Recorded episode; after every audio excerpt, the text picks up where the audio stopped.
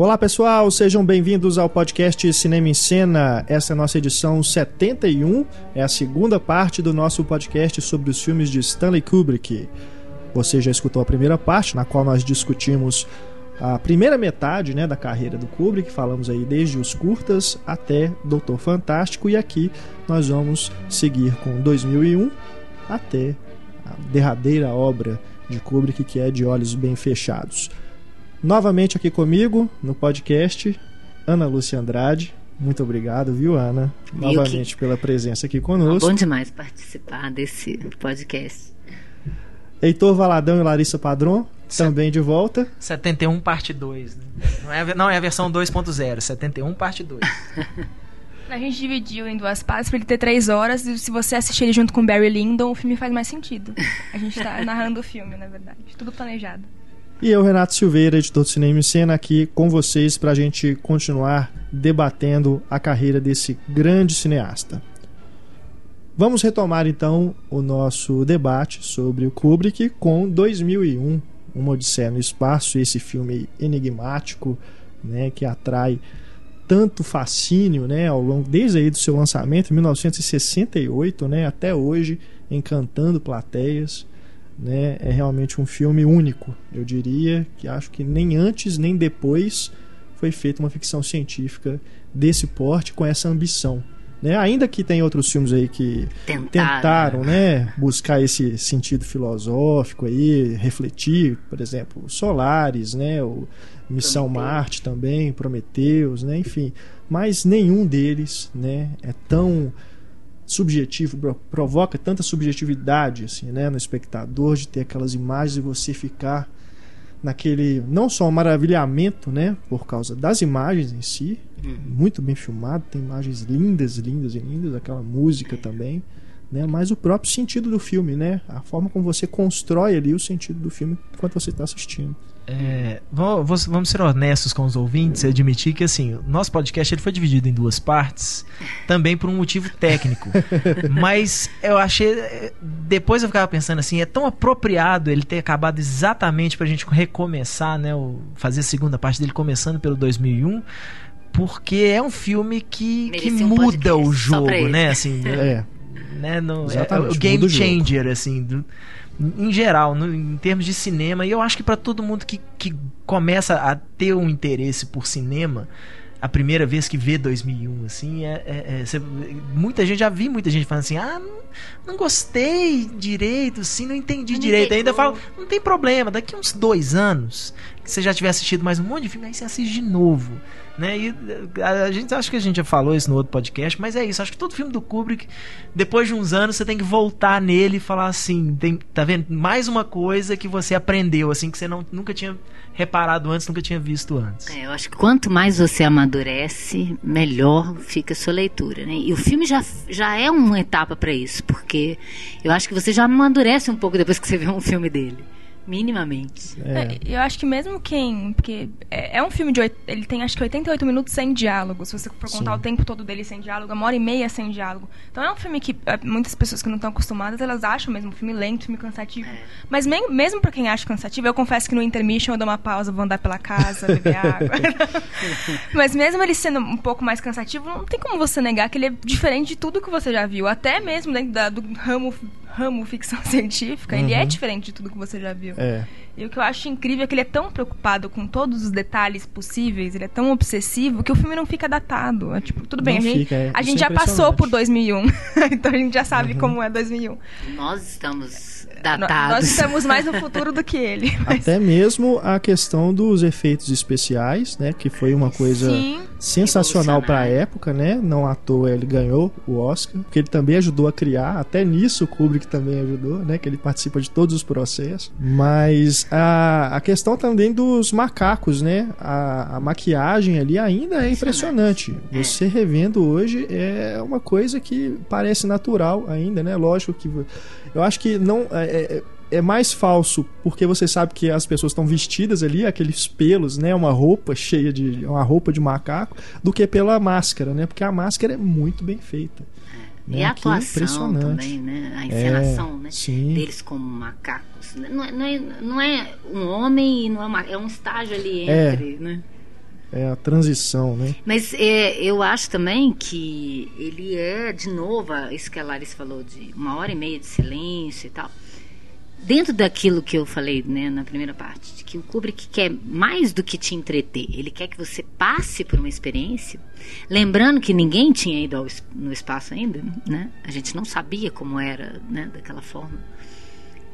Ele te dá uma noção do que, que é o espaço o silêncio, né? Porque é no Guerra nas Estrelas que as naves fazem barulho, porque o, não, o som não se propaga no espaço. Mas então aquela ideia do silêncio, do, da lentidão, da falta de gravidade que deixa os movimentos mais lentos. Como que ele faz esse filme rápido? Uhum. Se ele quer te passar essa sensação. É. Isso e... depois o Brian De Palma retoma isso, essa questão do silêncio e tudo, no Missão Marte. Né, também tem isso e muita gente acha assim, ah, que, que saco isso aqui, né? ah, besteira. Eu assisti, eu assisti quando era criança, Missão Marte, eu gostei. Criança né? Mas aí eu tenho amigos que, que são fãs de ficção científica e eles falam assim, é, quando finalmente fazem uma ficção científica que é fiel né, ao que seria estar no espaço, ninguém gosta. porque não tem barulho, né? É uma coisa mais lenta e tudo. É, não, não teria mesmo por que né, ter uma, uma, E a grande aceleração do filme, que é a, a o Stargate é. lá, que ele está andando milhares é, na velocidade de luz e a câmera parada. Uhum. As coisas é que estão vindo em direção à câmera, né? Não, não é uma movimentação. Aquele momento externa. ali, inclusive, de grande criação artística também, porque, se não me engano, aquilo foi feito de uma forma que eles tiraram a lente da câmera e foram jogando coisas assim para captar, Aquilo é uma experiência né? de um animador que eu esqueci o nome dele e eu fiquei, eu anotei assim para eu olhar e eu esqueci de olhar mesmo. É um animador que tinha umas experiências com aquilo uhum. e que o, o Trumbull, o, sim, Douglas Trumbull, ele ele apresentou ele para o Kubrick, o Kubrick viu aquilo depois de eles estavam tentando já há meses, uhum. como é que eles iam fazer aquela visualidade, né? E seguiram é. Ah, desse jeito que eu não vou lembrar. Depois se lembra, eu mando pra você avisar o pessoal. Eu acho a parte é. mais alucinógena da carreira do Kubrick, é essa cena, é, que é maravilhosa. Olhando... é maravilhoso. Vocês imaginam isso em 1968? Aquele momento. Pleno né? verão do amor, né? 67. É. O povo já devia ir chapado, né, pra sessão. Devia é. ser uma maravilha, uma experiência uhum. realmente alucinógena, mesmo que você não tivesse tomado nada. É. E ainda por cima, em cinerama, 70 Nossa, milímetros. É. Quer dizer, todo o seu campo visual está tomado pela imagem do filme. Uhum. Aquele som estereofônico, né, também, que era uma. Ele, ele trabalhou um som também inovador. E você vê e sentir aquilo durante três horas dentro do cinema, que é o lugar para que foi feito 2001 né? Eu falo com os meus alunos, quando eles falam, ah, não gostei do filme, professor, eu falei, olha, você não pode falar isso, porque você viu na televisão. Você não pode dizer isso. É. Você, não, você não viu. É, como filme você pode não gostar, mas você não desfrutou, desfrutou a experiência, que era uhum. o que ele queria. Sim. Né? Então, não é impossível. Eu assisti na televisão, na Globo, dublado, em duas partes. Me lembro dessas exibições. Um horror. A caixa do VHS era um trambolho, né? Um é. tijolo que vinha duas fitas. É né? claro que eu vi, não entendi direito, não entendi por que, que o filme era tão badalado, né? Achei também parado, não acontecia nada. E toda hora te interrompendo, né? Aquela uhum. telinha pequena, já cortando o filme. Nossa, é um crime, né? Um Imagina, crime. porque ainda mais na televisão, que eles, eles já cortam, né? O que é em, em scope, eles já cortam. Uhum. O filme Cinerama, eles cortavam assim. É. Sobrava o quê? Um quarto de imagem para você é, entender o que, que, era aquilo. A, eu vi realmente o filme a primeira vez agora que eu revi no telão com em Blu-ray, né? Acho que foi a melhor experiência que eu já tive com o filme, mas eu digo que eu só só posso morrer depois que eu ver esse filme no cinema. projetado no cinema. Antes disso, eu não posso morrer. Então você espera muito tempo é. pra você ver. Torcendo aí pra né, um festival aqui. Alguém festival restaurar aí uma cópia em 70 Mostra de, de São Paulo, de repente fazer uma projeção pois seria é. genial. Eu fico sempre pensando nisso. Né? Por que, que eles não restauram os filmes e relançam? naquilo que ele foi concebido, né? é. em vez de ficar refilmando. É. Assim, tudo bem, tem refilmagens que são ótimas, mas tem refilmagens que que só estragam aquilo que já era perfeito, né? Uhum. Que não atualizam nada e tal. E te deixa, te tira a oportunidade de conhecer o original. É. Né? Porque tem uns filmes que te estimulam, te instigam, te instigam a conhecer o original. Mas tem outros que não. A pessoa acha que aquilo é o, é, é o definitivo e nem procura mais outras versões. Né? É. Eu já vi muita gente reclamar do filme por aquela questão de eu não entendi o final, mas não importa. Dane-se que você não entendeu o final. É isso que a Ana, que a Ana falou, é uma experiência. é Quem isso. não gosta de um filme porque não entendeu. Não, e não se coisa. esforça para Como se entender. o filme fosse só, por- só isso. né? Você descarta Aham. 120 minutos da sua vida que você ficou imerso ali, tendo uma explosão sensorial de imagem, de som, e o seu cérebro trabalhando o tempo todo para coligar essas imagens soltas. Aí a pessoa não entendeu uma coisa igual o Magnolia. Ah, choveu sapo, eu não entendi, não gosto do filme. Como, É. como assim você anula um filme genial, uma construção É tipo genial, por causa da sua ignorância? é. Eu acho o seguinte, a partir do momento que você não entendeu, você tem que tentar é, pensar por que, que o cara tá me dando isso assim? Por que, que ele não me diz o que é? Porque ele não me mastigou. É óbvio que é para você pensar. Agora, quem não consegue realmente pensar, não é que você tem que chegar a uma, a uma explicação, né? Tem uma explicação lá escondida. Que, o- Kubrick não é um perverso desse nível, né? Tem uma explicação lá escondida que quem chegar até os 120 vai, vai, vai descobrir, né? vai ganhar o prêmio. E não é isso, né? Não é. E o que eu acho genial no filme é justamente essa parte em que você chega e você se pergunta: o que é isso? Né? O que é isso? É a questão do monolito que está lá presente É no comecinho do filme, Que né? isso? Aparece para os macacos, eles não sabem o que que é aquilo. Depois lá na Lua, que os astronautas perguntam, mas né, o que, para que que serve isso? E na hora do portão lá das estrelas, quando ele vai para Júpiter e aí o monolito aparece de novo, o filme vira um monolito, A né? câmera entra dentro do Entra monolito. A gente monolito. vai ter que entrar ali Exato. e tentar emergir ali para tentar você vai descobrir o que que é o monolito. É, isso é Cada um vai dar um conceito pro que é o monolito. Isso é que é sensacional. Genial, genial.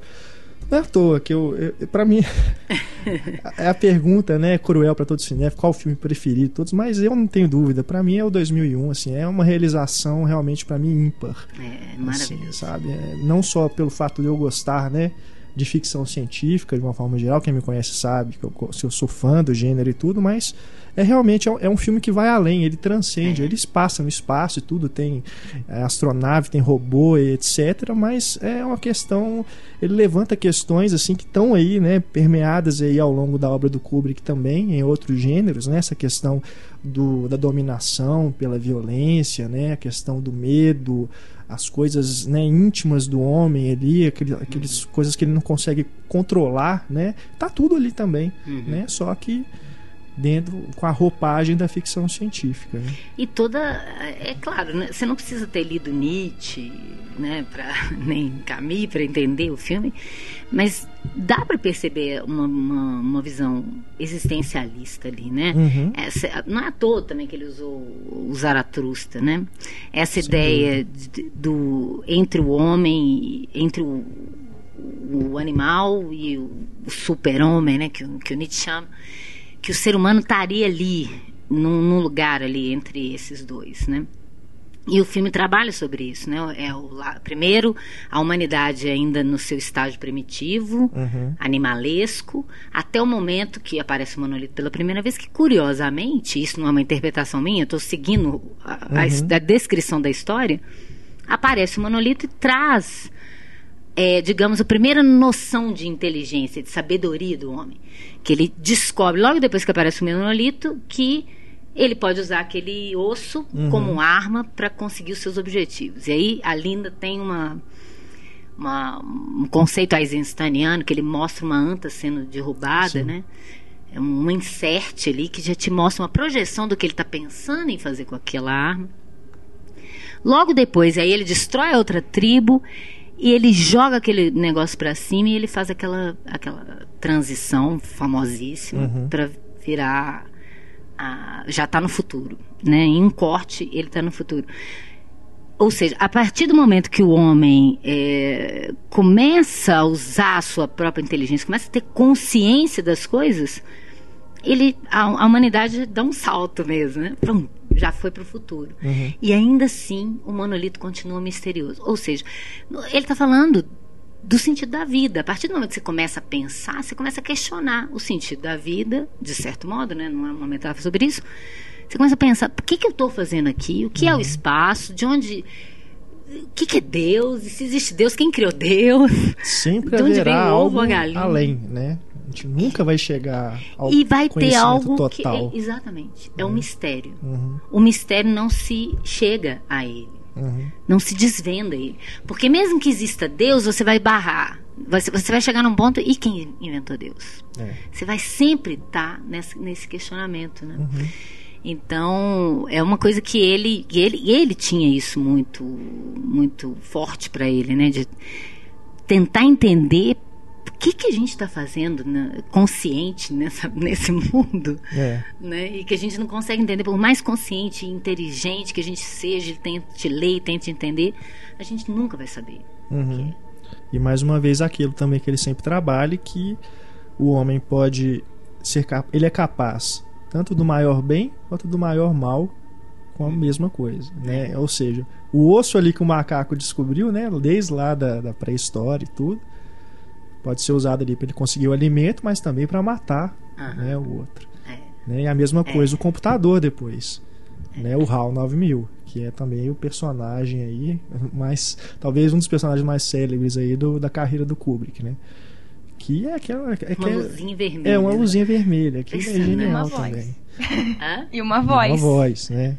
E que também tem o ponto de vista, né? Tem uma hora que ele coloca a câmera do ponto de vista dele também, ele vendo os. Aquela lente deformada, é, vendo os astronautas conversando lá. E aquilo é genial. Né? Leitura né? labial. Ainda fala que mas eu consegui ler os seus lábios. é muito você ficar bom. com pena de uma luzinha pois vermelha. É. é, a sequência da morte do Hal, né? Que é a hora que ele desliga lá, aquilo é. Aquilo é muito triste, né? Você fica com dó dele mesmo. E eu a... fiquei com dó dele, fez isso mesmo. Ah, não, mas aquela questão que, que eu acho que é o que vai interessar de, a ele depois numa inteligência artificial, né? Uhum. Que a máquina é criada pelo homem, para ela ser mais inteligente que o homem, e, e tem essa questão do sentimento, até que ponto. E aí é, fica se questionando isso o tempo todo no Hal, né? Ele tem sentimento, ele é perfeito, mas ele não tem sentimento. Não, nós colocamos alguns sentimentos para ele ficar num trato mais razoável uhum. com os seres humanos e tal. E é por isso que ele falha. É, o Kubrick parece teorizar isso. O ser humano falha a, é por causa do que ele sente, porque uhum. a razão dele não deixaria Exato, ele falhar. É. Mas como ele é, ele também sente, uhum. a emoção atrapalha ele. É. E aí, a partir do momento que o Hal tem emoção, ele falha. E ele falhou, ele dançou tudo, dançou é, o homem, tudo. Quando tudo. ele é questionado ali, né? Que ele deu um relatório errado e tudo. E aí eles não quer admitir, não quer admitir aí ele vê que eles estão pre pretendendo desligá-lo, né? O uhum. que que surge? O medo de morrer. É. Que também é o tema do filme, né? Se você for analisar aí mais para frente aquela última sequência, também você pode interpretar aquilo como que vem depois da morte, ele também não sabe, né? E ali o, o Dave, né, que está ali na, já envelhecido, ali deitado, prestes a morrer, o monolito surge também, quer dizer, né? O Hal também tem esse medo de morrer, né? Uhum. Porque colocaram emoções humanas, né? O medo do desconhecido, é. né? A gente tem medo do, do, do, desconhecido. Acho que as pessoas têm, não gostam do filme também por causa disso. O filme está lidando com isso, uhum. né? E as pessoas elas, elas tendem a ter uma certa é, distanciamento daquilo que elas desconhecem. Então, aquilo que é novo demais para mim, que é aquele discurso do, do Night and Day que tem naquele curtinho da Pixar, que é genial, que está lendo lá na antena, que o cara fala: é, as pessoas não estão acostumadas com aquilo que elas não conseguem entender, com aquilo que sai do que elas estão acostumadas, né? Uhum. E eu acho por isso que o filme ele incomoda tanto hoje, mas curiosamente, em 68 ele foi um box office, né? Ele foi pois é. uma bilheteria absurda. Você não consegue imaginar aquele filme tendo uma grande bilheteria, é. tendo filas para as pessoas verem. Era a época também, né? Se a gente é. for pensar. E o boca a boca também, né? As pessoas falam, pô, Curiosidade, né? esse filme tem umas sequências muito malucas. Não, porque você pensa na sem época- droga, né? Vamos ver o 2001. Hoje não tem droga, então vamos ver 2001. Não, eu fico imaginando na época seria uma sessão de árvore da vida, aquela sessão que todo mundo que foi fala que acabou, alguém vir dentro da sessão vira e ah, que filme chato, insuportável. Aquela sessão Eu não sei se naquela época as pessoas falaram que ele era tão chato Não, quanto não hoje. daria tanto sucesso na árvore da vida. Seriam o quê? Três salas. A Árvore da Vida naquele, naquela época teria sido um sucesso absoluto. Muito mais do que foi agora. Eu acho que teve um, um, um problema aí. Né, da- isso que a gente estava falando, né? Hoje em dia, que a gente já passou 2001, a gente parece muito mais retrógrado do que. É, é, aquela discussão, né? Parece que a gente tá ficando, a gente que eu falo, assim, generalizando e tudo, É, mas. A gente é muita gente, eu não quero É. estar nesse meio. Escurecendo mesmo. Ficando careta, né? Conservador, parece que tá ficando uma coisa, né? tem uma Mas coisa eu acho que tem também o filme ter chamado a atenção por causa dos efeitos. Eu acho que Não, aconteceu sem isso dúvida. também. As pessoas foram ver porque elas nunca tinham visto nada assim. Não existia. É, tinha isso, uma curiosidade, né? Como eu falei, ninguém, o homem não tinha ainda, ainda ido à lua. Mas você tinha uma curiosidade naquela época, esse espírito do que vem do. Os descendentes do, do, do, beat- do beatnik, os beatniks, né? Que vem essa geração dos anos 60, que vai virar os hippies e da contracultura. Ele era perfeito nesse momento, em que você tinha essa leitura existencialista questionava o que, que eu estou fazendo aqui, por que, que o, o valor do mundo tem que ser esse capitalista que a gente está acostumado, né? por que, que o mundo não pode ter um outro valor, um outro sentido. Então era um momento, a cultura eh, oriental, eh, as religiões e, eh, seitas eh, orientais começam a trazer esses questionamentos do sentido da vida, de refletir sobre a vida, era um momento propício para esse filme. Naqueles. Igual eu falei, o filme foi lançado em 68. No verão anterior, as pessoas estavam questionando a guerra do Vietnã, questionando os valores, questionando os pais, questionando tudo, a igreja, a autoridade. Então, eu acho que ele é, ele é, ele é um retrato perfeito dessa geração. Uhum. O Árvore da Vida, né, que foi citado aí, também tem o Douglas Trumbull participando da criação dos efeitos visuais. E curiosamente o filme faz a elipse inversa, né? Porque tá no presente e volta lá para a criação do universo, né? mesmo. Se a gente for pensar. O que é a Verdade. melhor parte do filme, acho lindo. É, Tá. ah, é sensacional. Ilustrando aquilo, a teoria. Aquilo é muito bom. E E a- eu causou acho- também o mesmo estranhamento, né, nas pessoas agora, de falar assim, mas né, gente rindo no cinema, coisas lamentáveis, né, que a gente acredito que todo é mundo teve algum problema em sessão de Árvore da Vida por causa disso, né? As pessoas Isso é triste, né? É, se é pensar. triste, se, o, é. se o 2001 ele refletia esse espírito de, de descoberta, do desco- de curiosidade pelo desconhecido, de tentativa de buscar uma outra visual, visual é, uma outra forma de ver o mundo. E hoje em dia as pessoas acharem isso chato. é, Você vê que, que teve uma involução mesmo, É. eu acho, na percepção de É. mundo das pessoas. Mas eu acho que é, é a- eu fico pensando se não é a partir do, do momento que a vida das pessoas fica mais fácil, aí elas ficam cada vez mais acomodadas e cada vez, né, com mais preguiça de pensar, preguiça de. Porque se você pensar aí final dos anos 60, quando 2000 foi lançado, era exatamente, eu tava vendo ontem até um documentário. Era. Os Estados Unidos estavam pegando fogo essa época, por causa da, da luta pelos direitos civis, contra o racismo, esse tipo de coisa, a própria guerra do Vietnã. Então, assim, era uma época que ninguém, quem estava parado ali, era praticamente assim, quem tava, hoje a gente analisando, quem estava parado, quem não tomava uma providência, estava errado. Porque ele queria mesmo a segregação, sabe? Quem não estava entrando no assunto, entrando na briga, né? Aquele, é, é, como- tem um ditado que o pessoal fala, tipo, é, é, se você não, você não faz parte da solução, você faz parte do problema. Né? Ou seja, a apatia, se você é apático em relação ao, ao a grande questão, você é, você tá do lado então de quem, quem quer manter o problema. Hum. Né? E eu acho que o 2001 chega exatamente nessa época, tipo, não é é para discutir tudo, né? Assim, em termos de cinema, vamos discutir tudo, não é já, já a vida já é já estamos num momento de discussão, então vamos vamos discutir o cinema também, E né? Como- o Scorsese, naquele documentário Uma Jornada, através do, do cinema americano, ele fala isso, né? Naquele momento, você vai ver uma ficção científica, 2001, uma Odisseia no espaço, você querendo ver é, a coisa do futuro, né, e tal. Aí começa o filme na pré-história. Peraí. Aí, ele, aí o Scorsese fala isso, é como se ele falasse assim, gente, para, para, para tudo, vamos voltar. Vamos pensar. Como é que a humanidade se fundou? Vamos refletir nesse momento agora, 1968, depois do Verão do Amor, depois de todas as, as coisas que estão explodindo no mundo. Vamos pensar aqui. E aí fica. Eu imagino todo mundo perplexo naquilo, aquele silêncio, vendo aquilo ali, e aquelas imagens lindas, É. aquela música. Meu Deus, devia ser um negócio. Me pega muito hoje, vendo pela televisão. Imagina Nossa. aquele é. momento, né? Sem você ter visto nada parecido com aquilo. Porque Aham. agora a gente já está tão viciado de imagem, né? Uhum. Verdade. É, E acho- o triste é que hoje as pessoas sentem isso assistindo Avatar. Ah, é legal, tá? Não, não por isso, eu gosto de Avatar, mas Cada qual geração é? tem a experiência que merece. Mas o, o Heitor falou, é engraçado o Heitor falou isso, de que as pessoas elas estão menos acostumadas a esse tempo mais morto, né? Porque o filme é cheio de tempo morto. Porque ela- a vida delas tá mais fácil. E um dos motivos pelo qual a vida dela tá mais fácil é a tecnologia. E o- esse é o É. tema do filme. Quando a tecnologia, É. na verdade, não tá tornando a sua vida mais fácil. Ela tá meio que Uhum. arrancando a sua vida. Ah, Tem uma frase que o pessoal criou, né? Que a tecnologia veio para resolver os problemas que antes dela não existiam. Boa. Outra coisa também ainda no 2001 é o estilo ali do Kubrick se tornando cada vez mais firme, né? Os travelings, aqueles olhares fixos, né, para a câmera, que isso depois aí vai se tornar cada vez mais frequente nos filmes seguintes.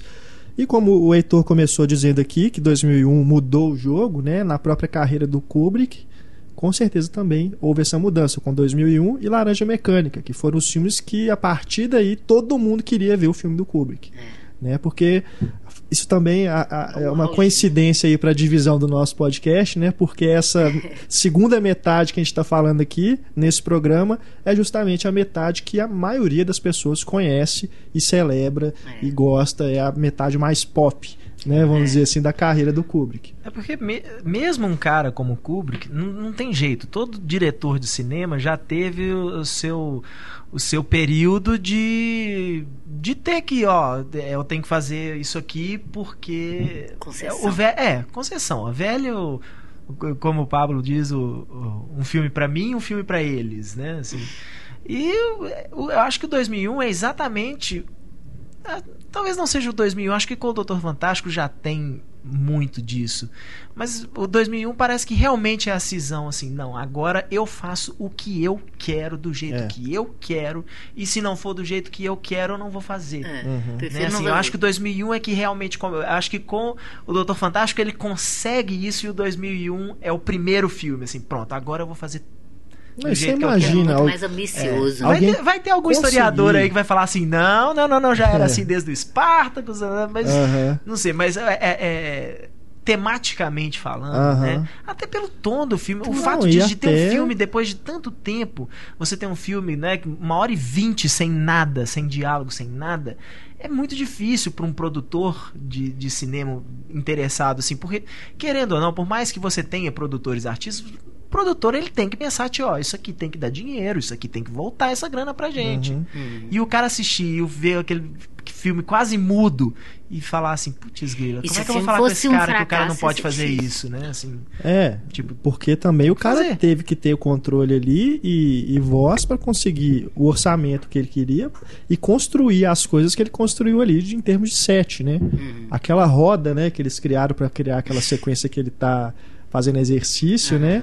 Você imagina construir um negócio daquele hoje em dia, Né? é. Hoje Uma ceninha que não leva o filme É, pra lugar nenhum. é, só pra mostrar ali o, o que, como era, como será feito. é, né? e eu falar assim, não, meu filho, corta isso aí, ou então a gente faz uma tela verde aqui e pronto. Pois é.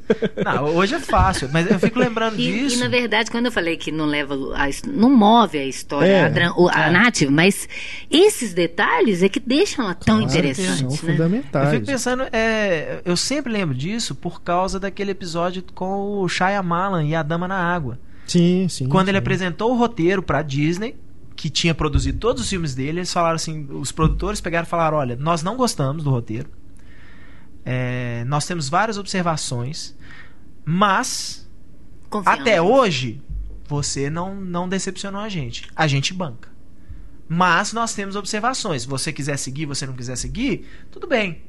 Mas Nunca mais eles confiaram num Não. diretor de novo. ele saiu, ele saiu, Ele ele, ele recusou então, ele não aceitou. Ah, ele ele achou um absurdo eles falarem aquilo com ele, ficou extremamente magoado, escreveu um livro É. descendo o cacete no, no- em todo o sistema de produção da, da Disney e foi fazer um filme com a Warner. E o filme foi o fracasso da carreira do cara. Foi que começou realmente ali, olha, tipo, acho que tinha começado na Vila, né? A Vila foi antes. Foi. Mas ainda foi um filme de sucesso, a Vila. E a Dama na Água foi um fracasso, assim, de público e de é demais, crítica. e né? tal. Pois é. Então, assim, aí eu fico imaginando como é que é duro o trabalho do produtor. muito. Que às vezes o próprio produtor sabe mais do que o diretor. Mas como é que você vira pro Kubrick e fala assim: olha, é, eu não vou bancar isso aqui. Peraí, eu não provei isso aqui. Você não podia ter feito isso comigo. Já era, já tá feito, o dinheiro já tá gasto. Então agora nós temos que fazer isso aqui faturar, né? O Doutor Fantástico, eu acho que já é um filme que ele foi assim, tipo, vou fazer do jeito que eu, quiser, que eu quero e pronto. Ele tá falando mal do- de uma coisa que os Estados Unidos estava vivendo no momento. Então, já é um filme muito ousado. Mas o Doutor Fantástico não teve um orçamento gigantesco. Se não me engano, É, ele custou acho que não é um tão milhão, dois ambicioso. milhões. Não é um filme tão caro assim. E foi um filme que fez muito sucesso. Ganhou Oscar, ganhou muito. Então, acho que ele ganhou a carta branca pra, fa- pra fazer, tá, agora você faz o que você quiser com o dinheiro que você É. quiser. Exatamente, porque querendo ou não, o Doutor Fantástico tem Peter Sellers, que na época Tem tava no auge, é. né? Tem astros, é um divertidíssimo filme. Então, acho que ainda tem essa. Vou colocar de uma forma aqui, assim, ainda tem um dedinho de estúdio, assim, tipo. Uma... É. Um filme Não, que dá é, pra vender. é, vou fazer dessa, Dá pra vender, é uma- minimamente. Na verdade, não foi Dá pra no. vender isso aqui. O 2001 não, o 2001 é aquela aposta assim, ou esse filme vai É. nós vamos mudar a história do cinema, Uhum. ou então nós estamos ferrados. Isso aqui vai jogar a gente no. Eles no apostaram lixo, mesmo. Né? Igual. e Isso assim, a gente sabe de casos, né? O, o Heaven's Gate do Michael Cimino, que quebrou um estúdio. O próprio. é, é, é, é, a, a Universal passou por maus bocados na época da produção do Waterworld e por aí vai. Porque é isso, chega uma hora que vira uma aposta. Ou, ou vai ou racha. Mas essa questão do Titanic. dele ter o controle, é isso ali, como a gente tinha dito, né, no- na primeira parte, a partir do Spartacus que ele deu um basta nisso, falou assim, eu não quero mais trabalhar nesse, nesse estilo, né, desse sistema de Sendo produção. controlado. Com o Lolita é que foi a primeira vez que ele fechou no contrato, sim, a cláusula de que o estúdio não poderia mexer em nenhum frame do filme. Né, Inclusive, foi a- o filme seria bancado pela Warner, ele recusou o contrato com a Warner, foi atrás de, de outro estúdio. Depois que a Warner começou a distribuir só, né? Mas a produção mesmo foi só a partir do Laranja Mecânica que ele começou a trabalhar exclusivamente para a Warner. Mas ele recusou justamente por isso, porque eles falam assim, ó, não, você tem que deixar a gente dar uma olhada nisso aqui antes de, né, de, de, de exibir. E aí, a partir daí, então, que realmente ele e o produtor, né, dele, o James B. Harris, que foi Uhum. parceiro dele durante muito tempo, É que é um colaborador É. importante, né? que bancaram isso aí. Assim, não, nós vamos agora fazer os filmes do jeito que a gente quer e o estúdio não vai interferir, não. É, até porque o produtor, o bom produtor, não é o produtor simplesmente que fala assim, ó, essa aqui é a sua visão e eu vou defender ela. Não, é o cara que colabora, né? Que às vezes a gente a, a gente não sabe assim, muitas vezes a gente a gente sempre atribui ao diretor, né, a coisa do artista. Mas a gente tem vários casos de produtores artistas, né? De caras que. é, é, não é simplesmente você dar a carta branca e pronto, e faz o que você quiser, que às vezes, né, dá uma de mala e vai lá e faz a dama na água, né? Então, muitas vezes você tem essa coisa, assim, do, do, do produtor que, às vezes, com uma. Às vezes, com um não que o produtor fala, que aí você muda completamente, né? A, Uhum. o, o- a, a forma de pensar e te obriga. É igual que Ser o pessoal criativo. fala. É, quanto menos dinheiro, mais criativo você tem que ser, né? Por mais que a gente, a, né, a gente adore ver hoje as mega produções que custam 200 milhões de dólares e tal, mas você pensa assim, tá, mas no final tudo se baseia numa ideia que tem que vir, tem que ser genial. Porque não adianta você pegar 200 milhões de dólares e jogar na pior ideia do mundo e É. falar, não, mas, mas olha que bonito, olha como é grande, olha como é caro. Tá, mas é ruim, né? Não adianta Vem então em 71 o Laranja Mecânica, que esse a gente pode considerar que é o, o filme mais popular por causa, né? A gente vê camisa, É. né? Quadro, um monte de coisa de laranja mecânica É o pra mais lá pra assimilável cá. pela cultura pop, digamos É. assim, né? Todo adolescente tem um quadro do Alex no quarto. Sempre. Você pergunta por que, que você gosta do Alex? Eu não sei, porque ele é revoltado, porque eu gosto dele. Essa, essas grifes, né, que fazem camiseta, né, com estampas diferentes, sempre tem uma da laranja mecânica.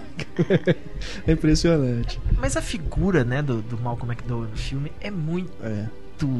É muito icônica aquela, É. aquela coisa dele. É igual o, o Al Pacino no Scarface, o, o, o Marlon Brando no, no, no Poderoso Chefão. Não é, não é nem apenas pelo personagem. Né, tem todo Mas um conjunto visualmente de falando, características esteticamente ali, né? falando, assim, e principalmente você ter aquela tomada inicial do Laranja É. Mecânica, né? É. Você ter aquela tum, abre o filme, é a cara dele, assim. Acho que nunca se perdeu tanto tempo filmando o rosto de um ator, simplesmente, assim, olhando diretamente pra E a câmera. dualidade. Um olho com Um olho É. com, é, com coisa, a. o Com outro a de um jeito, olhando com a pra você. Pra você, né? Olhando no seu olho, assim.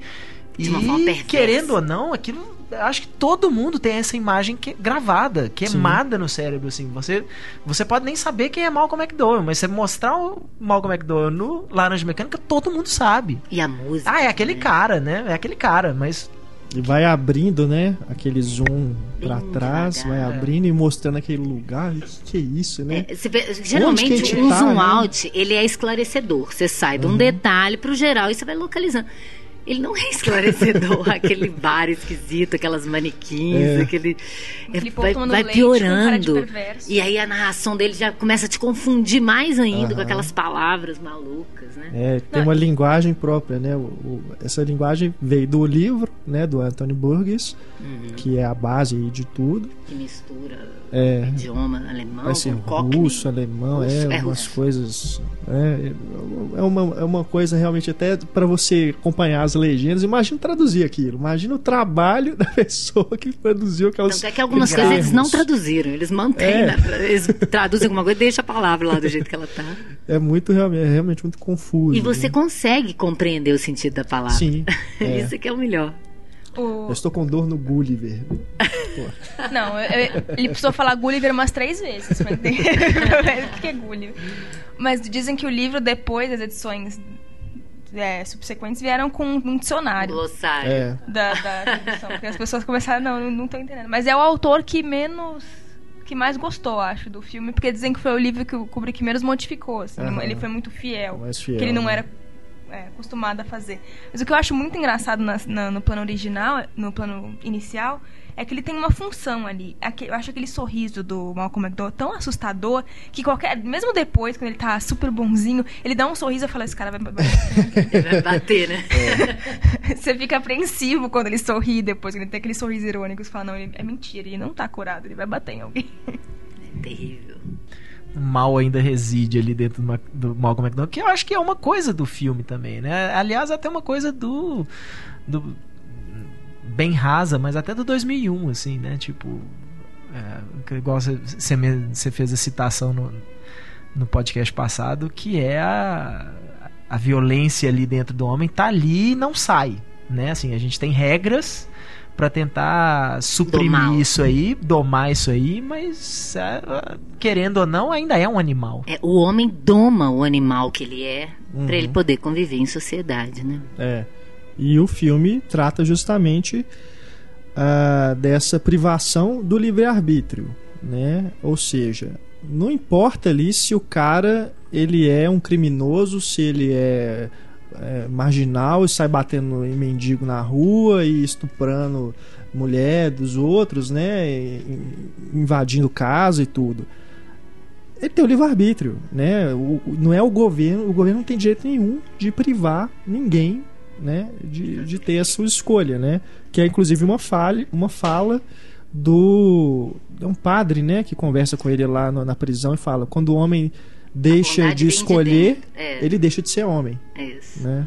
Isso está ali no, é, né, no filme, não é simplesmente um, E na verdade. essa coisa pop, né, que se tornou aí o Laranja Mecânica, né? Ah, porque ele, né, o personagem que sai batendo, doido, velho! é, cantando né, cantando Singing in the Rain. Sing in the Rain enquanto tá batendo no, no cara lá e tudo, né? Mas é um filme que tem questões ali muito sérias, né? Que ele tá trabalhando. Então, tá mas quando o refletindo. homem deixa de escolher, ele deixa de ser homem, mas a sociedade impede que o homem deixe de escolher o tempo todo. A religião, Uhum. a sociedade, o governo, a polícia, a família.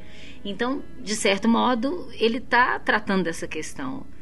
Da, até que ponto é, existe essa, essa, essa violência que está domada? Ela é domada pela sociedade ou é a sociedade que instiga essa violência? Porque o filme fala disso, né? Sim. essa ideia que eu estava falando no início também, dele ter essa atração pela, pela, pelo discurso dialético, né? Brechtiano. Esse filme é brechtiano, no sentido que o, o Bertolt Brecht, ele colocava uma ideia, ele te dava um ponto de vista, né? Tipo, sim ou não. Um ponto de vista de uma história que o sujeito diz sim. Depois, o ponto de vista da história que o sujeito diz não. E o espectador a partir daquelas duas visões, ele vai estipular a sua própria noção do que, que é certo e o que, que é errado. O que ele faz? A primeira parte, que aliás é uma característica também do Kubrick, dividir o filme em duas partes. É. A primeira parte ele te apresenta o personagem e a violência que ele exerce, que ele executa. E a segunda parte ele sofre essa violência.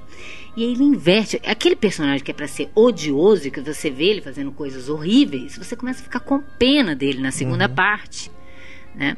Não, nada de justificar o que ele Sim, faz. sim. Né? Não estou falando disso, mas você começa a ficar com dó, né? E aí você começa a se questionar até que ponto. Parece um ciclo vicioso maluco. Porque como ele sai disso, sai, entre aspas, e ele vai continuar louco, então volta de novo para aquele início, que ele começa a fazer tudo.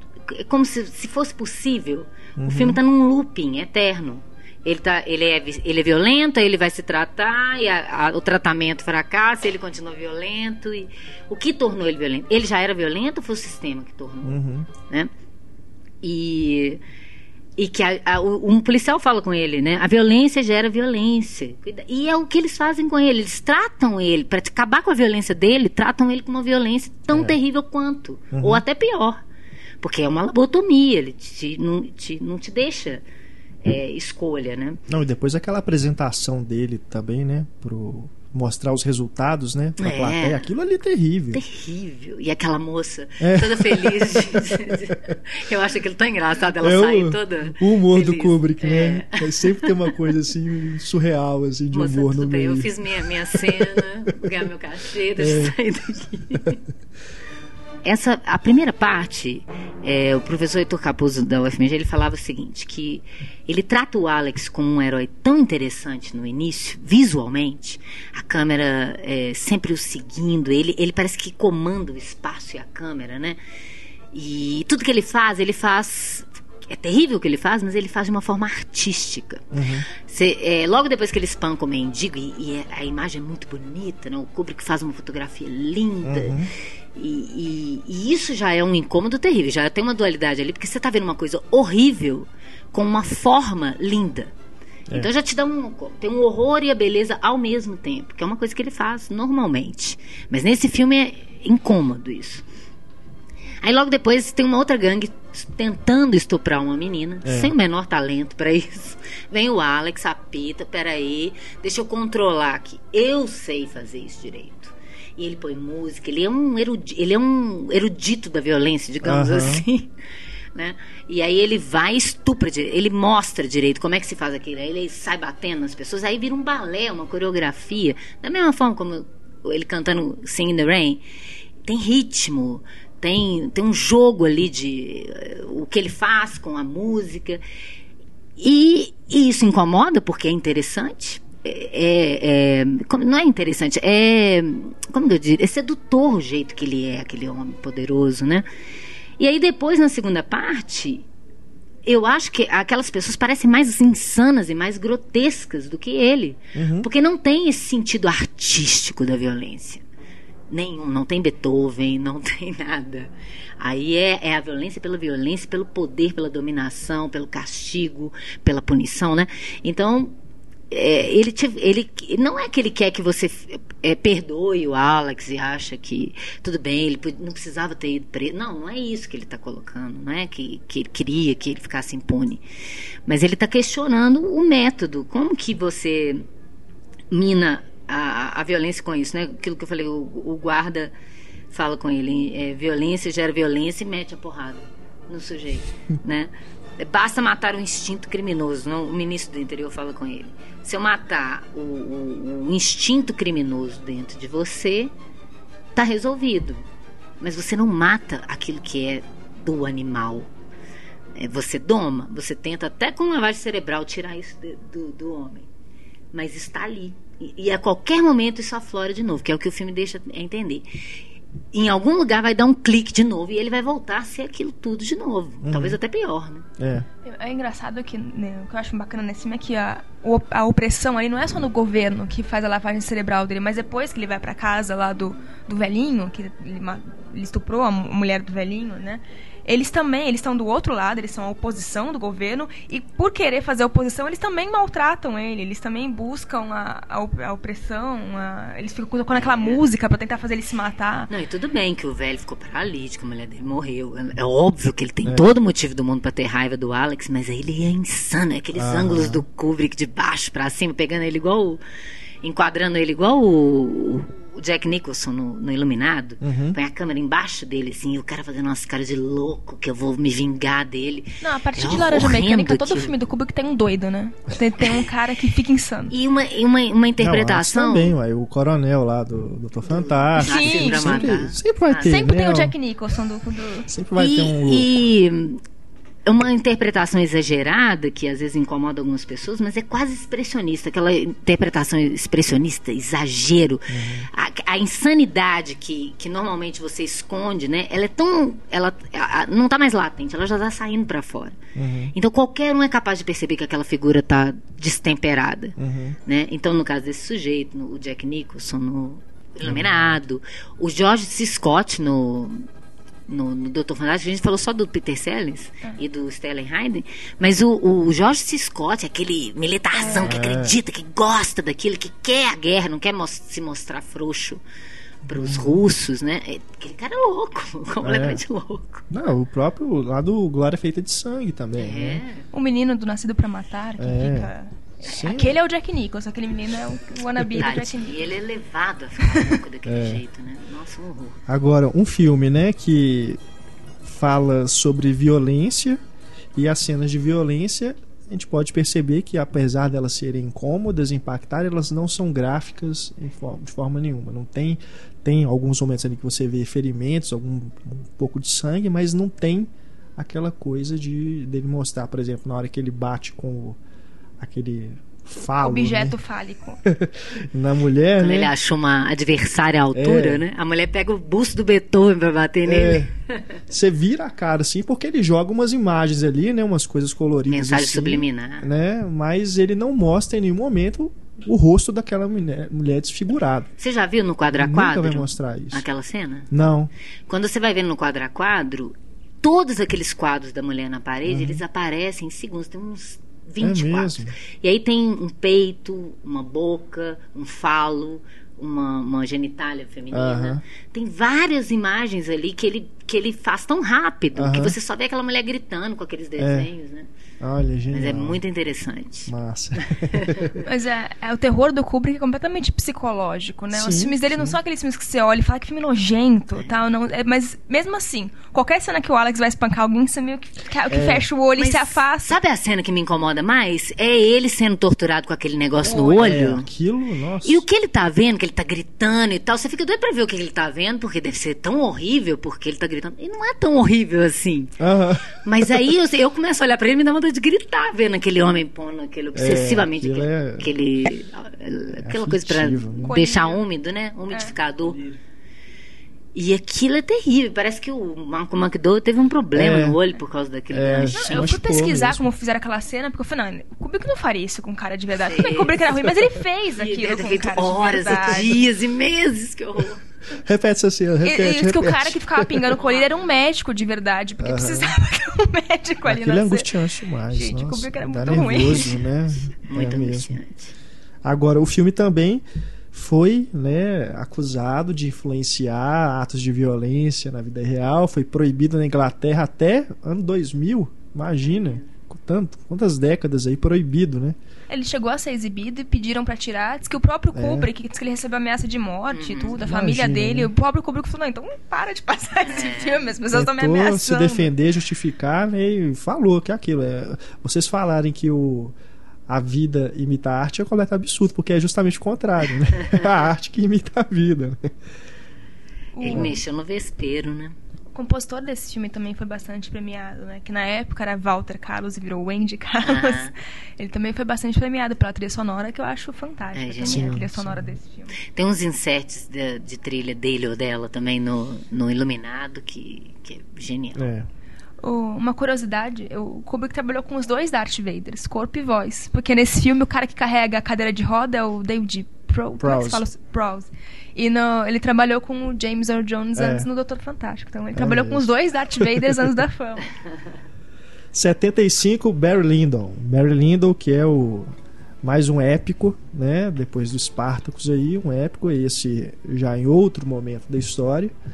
É, é o, é, é, mais ou menos é o, o, que o Napoleão não foi, né? Que é o projeto aí que ele não conseguiu tirar do papel. Uhum. Ele fez esse que ele queria realmente fazer um filme de época que se passasse ali naquela época ali da realeza, né? E tudo.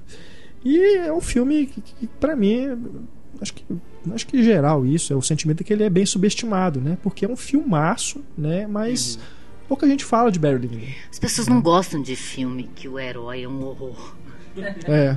As pessoas não gostam muito do Gangue de Nova York, eu acho por isso, porque o personagem do, do Leonardo DiCaprio, ele é o herói lixo, sabe? Quem é o grande personagem do Gangue de Nova York? É o vilão. Uhum. Que tem mais nobreza e caráter do que aquele herói. É, é a mesma coisa nesse filme. O Barry Lyndon é, é a ascensão e queda de um, de um, um oportunista. Uhum. Um cara que não mede esforço. E, e na verdade, né? era você até pra você ficar com dó dele, porque se você não era assim naquela época, você tava ferrado. Uhum. Você era da plebe, ou você ia morrer numa guerra, ou você ia ser serviçal. E ele não queria nem, nem guerra, nem ser serviçal, né? Uhum. Sem justificar o cara. Mas, de novo, é uma coisa que o Kubrick quer, que eu estava falando da experiência, ele quer te fazer passar por uma experiência de como teria sido viver no século XVIII. Sem luz, isso é sensacional. Né? Por isso a obsessão pela iluminação à luz de velas, né? Com aquela iluminação. E você reparou a maquiagem com aquela luz de velas, né? Todo mundo disfarçado com aquela coisa, aquela pinta, aquela cara branca, aquelas perucas, né? Todo mundo fake. Ninguém via direito a cara de ninguém porque é luz de velas. Então você só vê exatamente quem tiver muito próximo da vela iluminada. O resto é tudo sem foco e sombra, à uhum. noite principalmente. Uhum. Então, ele quer te passar essa sensação, né? E as coisas lentas, tudo muito lento, não tinha nada para fazer, né? E as pessoas ficam irritadas com essa lentidão. E eu acho tão bonito aquela cena do, do cortejo do Ryan O'Neill com a Marisa Berenson, que ele vai na, na sacada e e vai atrás dela e dá um beijo nela, aquela lentidão, aquela, aquele ritmo, eu acho que ele te, ele é para passar bem. É, ali está ilustrado isso que eu estou falando do ritmo, do que, que é o ritmo daquela época. As pessoas não conversavam muito, era tudo máscara, tudo visual e muito superficial, uhum. né? Aquilo que tiver mais perto de você. Assim. Uhum. E os cenários também, ele fez questão de ir, né, filmar. Figurinho. nos castelos, né, no, nos próprios locais, é, é, realmente tentou fazer a coisa mais natural e realista possível, que se né? parecesse com aqueles se quadros. Parecesse com aqu... Isso, Os é, quadros da época. É.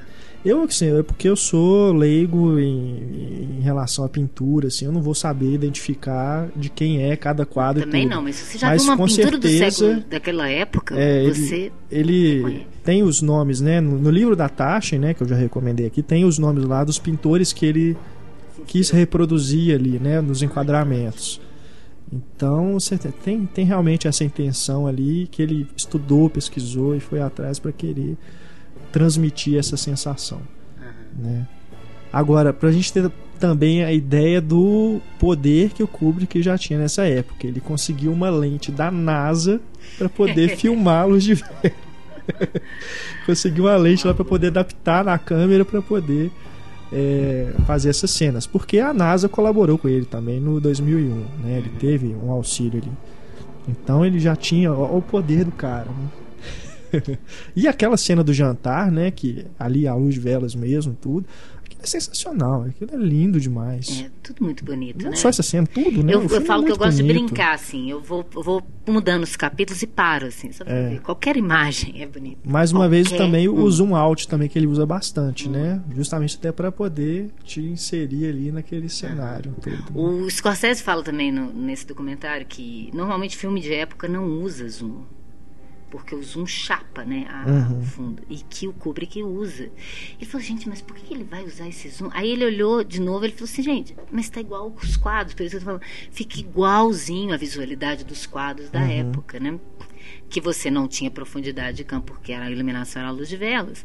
Você chapava a figura porque você não via, não tinha Uhum. é, o fundo, né? E isso que você está falando do, do, do zoom de novo, né?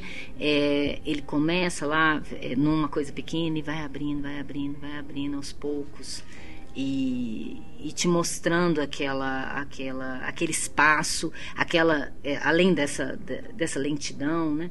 E as poses, aquilo que eu falei também na primeira parte, né? De que ele como fotógrafo parece que ele ele compunha o quadro, ah, tá composto. E ele não queria falar, não mexe agora não, porque tá tão bonito. Se vocês andarem ou saírem daqui, ou eu mexer a câmera, vai, vai tirar esse enquadramento, que tá tão bem feito, né? Tô brincando, mas...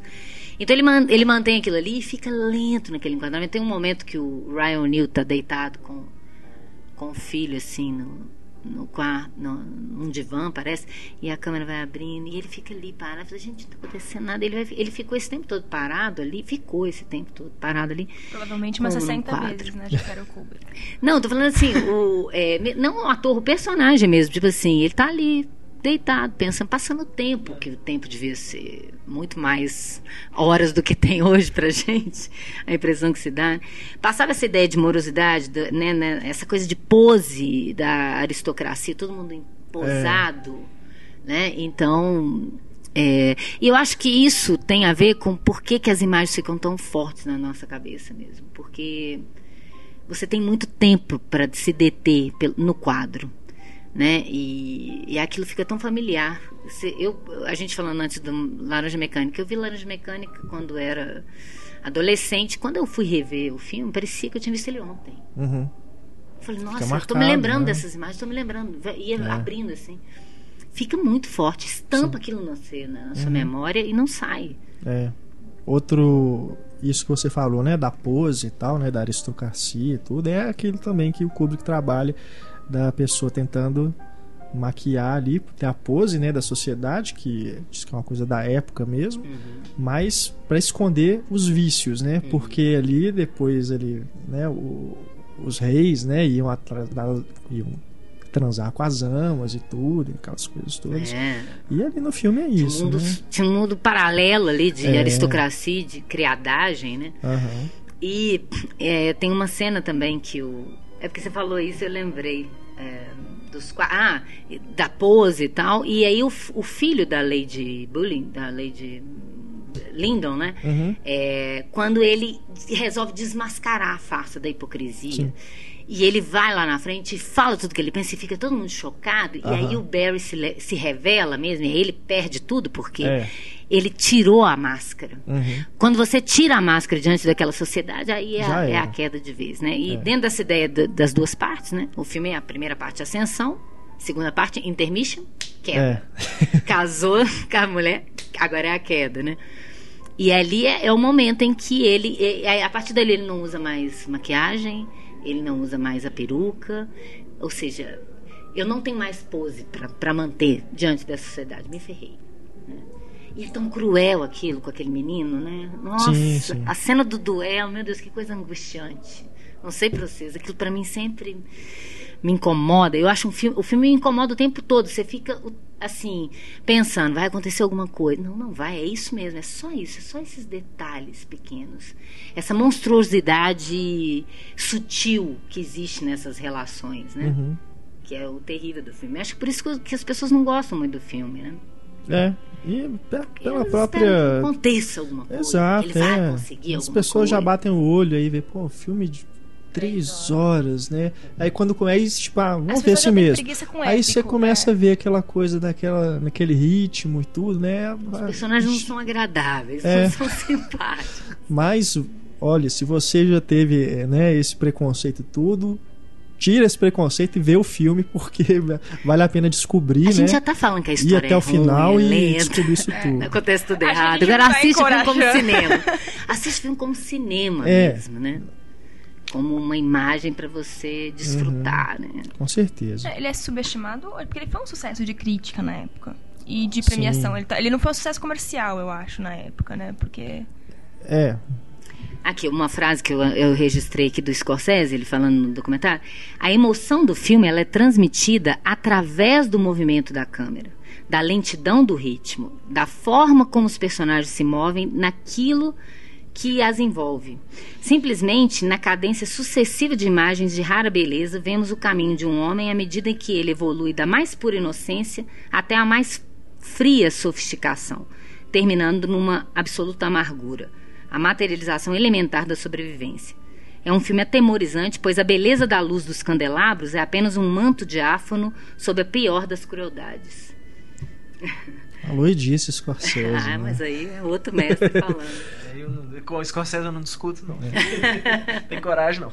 O que a Larissa disse, né, sobre o filme não ter feito sucesso, realmente, tanto é que o Iluminado, que é o filme seguinte, ele já estava em busca de algo assim para ser um, um hit de bilheteria, né? E foi atrás de uma obra aí de um escritor que é super famoso, que é o Stephen King, e o Iluminado feito em 80, né? Ou seja, cinco anos depois do Lyndon, a gente já começa a ter os espaços cada vez maiores entre um filme e outro do Kubrick. E o Iluminado também, um filme extremamente popular, né? Que também tem camisetas com a cara do Jack Nicholson lá na porta, né? A, a, a- a cena do Jack Nicholson, a cara do Jack Nicholson pelo buraco que ele faz na porta com o machado, é, é mais uma, assim, que eu acho que tá, todo mundo tem na, É. na cabeça. E também porque, não sei na época, mas pelo menos hoje é, é usado como pôster do filme, né? É exatamente aca- essa, essa imagem, assim. Uhum. Então, é, e é uma cena. É, é, eu não consigo. Aliás, não é nem, não é nem exatamente isso que, que me tá queimado no cérebro, mas é o leve movimento de câmera que o Kubrick faz a cada machadada Sim. que ele dá na porta. É- Aquilo é- ali- Cada vez que o machado vai pra Cada trás, vez que a uma- câmera a vai pra câmera vai, vai pra junto. trás e Passa vai junto, vai junto. e vai junto. E você, sabe assim, acho que foi a Você primeira sente o vez que eu golpe. senti uma machadada, né? Assim, eu senti aquilo como se estivesse batendo em mim, assim, sabe? Você fica com aquilo gravado. E depois, né, ele É. colocando a cabeça lá e fazendo Johnny Carson, né? Dizer lá, o Here's Johnny. E pra você ver, né? Esse filme eu acho que é o que ele tem. é- Ele, é claro que ele vai trabalhar ali ainda os temas, né, que são recorrentes na, na carreira dele, mas esteticamente me parece que a maior preocupação dele é essa, entendeu? De criar imagens impactantes. Porque ele está fazendo um filme de terror, ele quer caus- né, impressionar a plateia, quer causar o choque e tudo. E você vê cada imagem, né? Depois que começa então a loucura ali do Jack Nicholson, depois que ele já perdeu as estribeiras mesmo, é cada coisa, né? As menininhas, né? No, no- aqueles corredores enormes, é aquelas icônica, aquelas tapeçarias. As menininhas não, É. aqueles demônios de menina. Elas A Larissa atormentaram a minha vida. É. Não, eu gosto que eles atormentaram a minha infância, aquelas meninas. O elevador, né? O hall do elevador enchendo Ai, de sangue. sangue, né? Tem cada imagem ali tão forte, tão impressionante, foi uma coisa assim que. O menino, assim, de repente vem aquela bolinha, assim. Exato. É, um menino, o próprio É. menino conversando com o dedo, o né? dedo. assim. Aham. E o menino Agora, é aquilo ótimo, ali, né? E, e eu acho muito legal, assim. Eu, eu evitei citar para não trazer más lembranças daquela propaganda do Continental 2001, que era puxando o 2008 saiu do espaço, tinha a propaganda do fogão Continental 2001, que era, um horror. horrível. Nada a ver, né? Eles não entenderam uma questão É. de simetria do corpo. Mas depois o Cartoon Network fez uma- um, um comercial do Iluminado. Cartoon Network, que era o, o gato chuvisco andando pelos, pelos corredor, corredores lá no Velotrol, e aí aparece os, os dois os dois ratinhos que infelizavam a vida dele, e os dois venham brincar conosco, chuvisco, e ele fechava o olho, assim, assustado igual o menino. Gente, como é que pode, assim, uma coisa ser tão forte, um filme de terror, É. assim, e os caras fazem um comercial é. né, num canal infantil. Assim, aquilo era uhum. genial. Não, quem assistiu não esquece nunca mais. É. Né? Na montagem também, ele faz um trabalho também é, impressionante, porque tá aquela cena, de repente ele insere um frame, é. né? Do menininho assim assustado é, e tudo. Aquilo é, é, aquilo é assustador. Você tá vendo aquilo ali.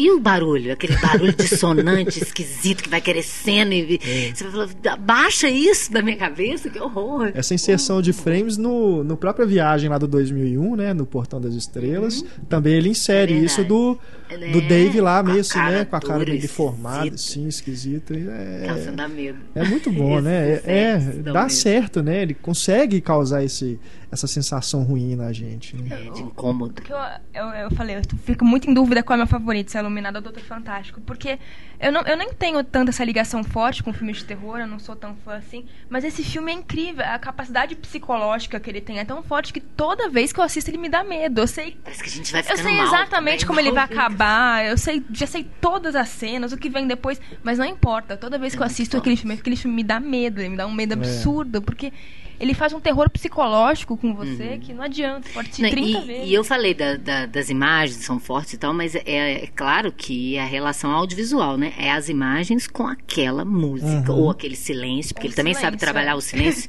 maravilhosamente, como poucas pessoas sabem. É. E é, essa coisa que eu acho interessante no Iluminado ele prepara, né? começa aquele, aquela música estranha, aquele plano sobrenatural chegando lá naquela estrada, e lindo, né? Lindo, mas estranho. Aí o cara explica para ele tudo e fala com ele.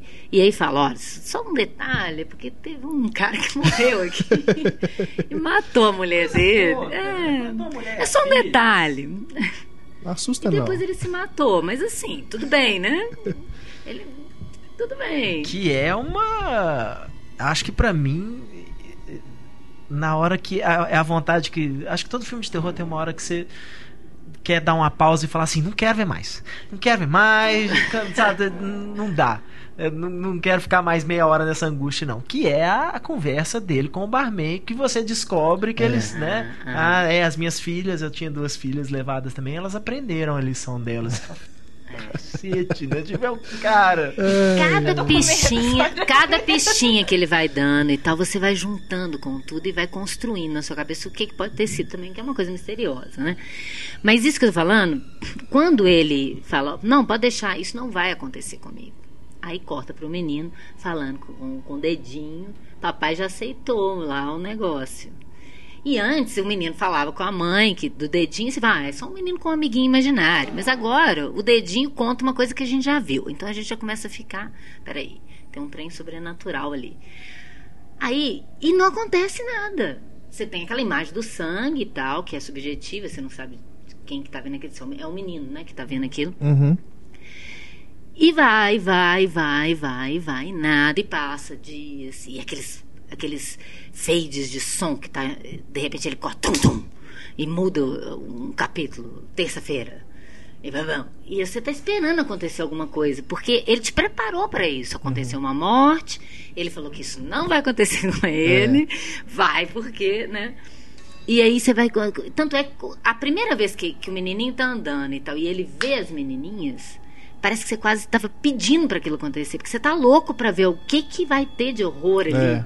E ele não te dá, ele uhum. vai te fazendo pedir, ansiar pelo horror.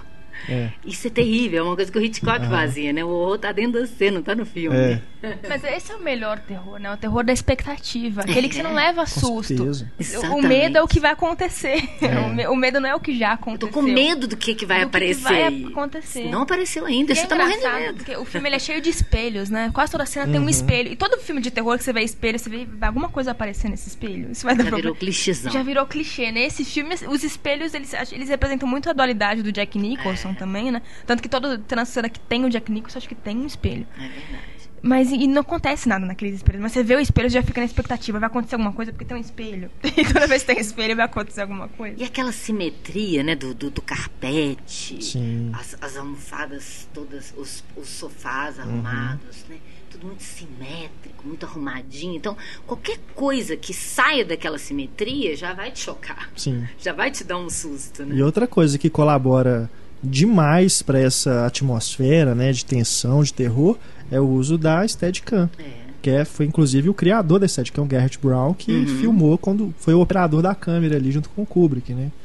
Que é também uma coisa que depois ele vai usar aí nos outros filmes, né? Ela tem um movimento meio fantasmagórico É, mesmo, a né? Steadicam é o que, né? Para quem não, não sabe o que, que é o termo, é aquela câmera que não treme, né? Ela tem todo um sistema ali É um de amortecimento que isola né? o movimento que parece que ela cameraman. tá flutuando, né? Parece que ela tá indo, ela tá sendo conduzida por uma pessoa, mas parece que ela tá num carrinho, né? Uhum. Ela tá sendo deslizando, né? Agora, nesse, nesse documentário Life in Pictures, que é muito bom, que o Jack Nicholson fala que o Kubrick ligou pra ele e falou: Olha, eu quero fazer esse filme e tal, é um filme otimista. Aí o Jack Nicholson, peraí.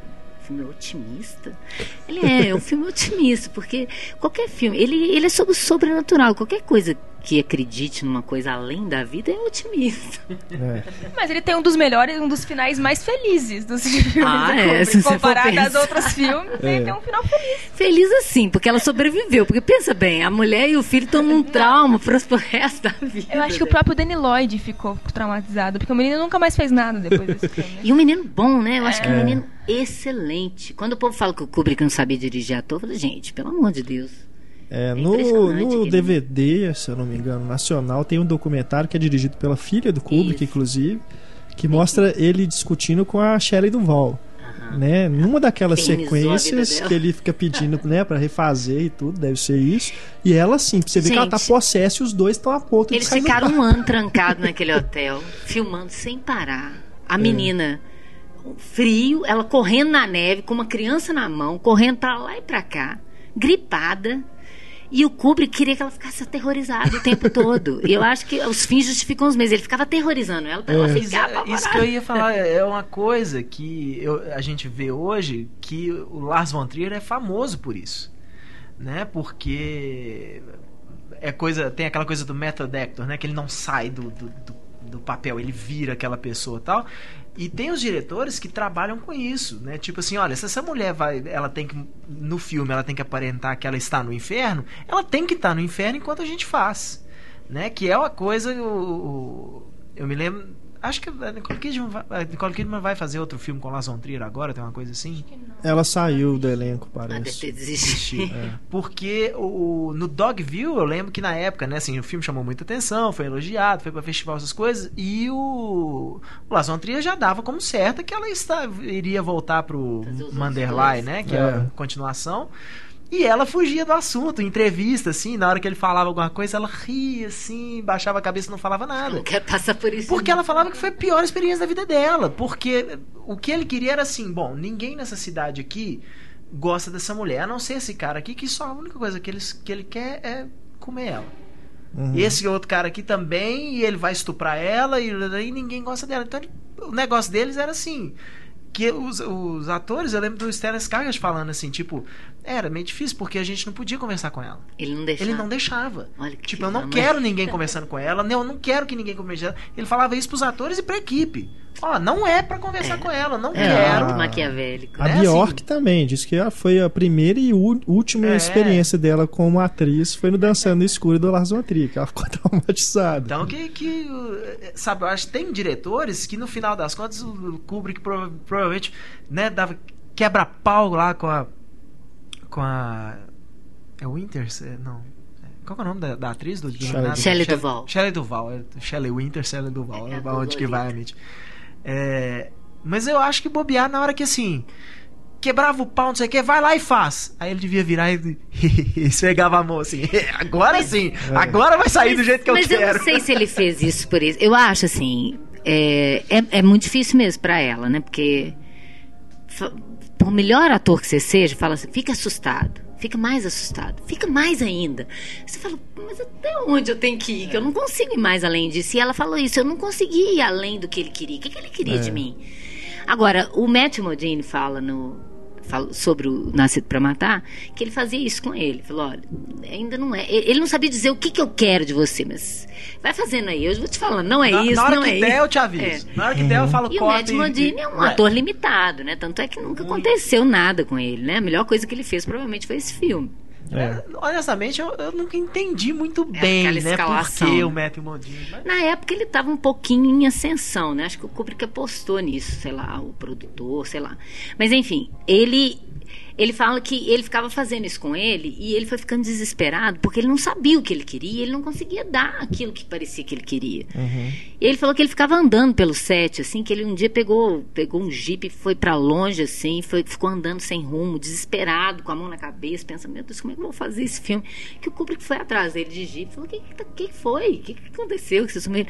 Ah, eu tô muito angustiado, não sei o que, que você quer de mim. Ele, nossa, calma, isso é só um filme, entra aí, vamos ali, vamos gravar, calma, tá tudo bem.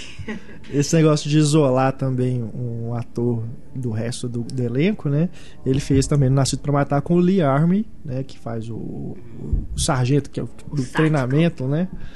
Diz que ele não queria que os atores o conhecessem antes, que ele conhecesse ali no set, que é justamente para eles terem aquele impacto, né, com a gritaria e tudo. E dele. ele foi um fuzileiro naval mesmo. É, foi, ele é, é de guerra. pegou né? ele por, ele era do exército, sei é. lá, marinho o que que era, Depois mas ele, ele foi... realmente era militar, né? Uhum. Foi a primeira experiência de ator dele mesmo ali, foi, foi naquele filme. Não, eu acho que ele já tinha algumas outras coisas, alguns trabalhos que ele tentou realmente entrar em Hollywood, assim, ia pegar a experiência dele com guerra, né?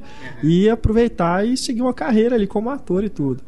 E aí o, o Nascido pra Matar, eu acho que é realmente o primeiro, assim, que ele se destaca e tudo, mas ele já tinha alguma outra coisa antes. Ele gravou, né? Ele gravou a, uma, uma fita de teste, né? E mandou pro Kubrick para justamente para ele conhecer. E aí é, foi assim que ele tem, conseguiu. Tem uma lenda que falam disso, assim, de que a primeira vez que o Kubrick encontrou com ele, que o Kubrick meio que despachou, assim, uhum. de virou as costas e tal.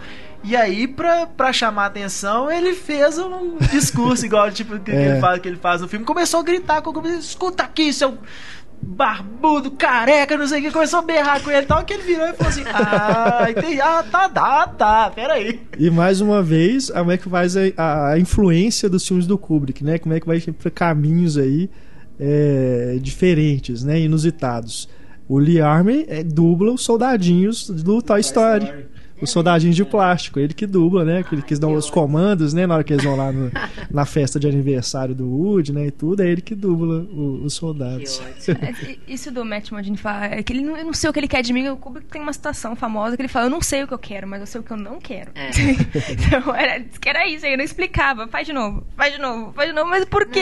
Não, não é isso, mas eu vou pra que lado? Vai fazendo aí, vamos vendo. É. Mas bobeou, assim, sei que a gente já meio saiu do, do do Iluminado já passou meio pro filme seguinte, né? Que é o próprio Nascido para Matar. Mas o que a gente estava até discutindo no outro podcast era. Talvez até seja meio proposital isso.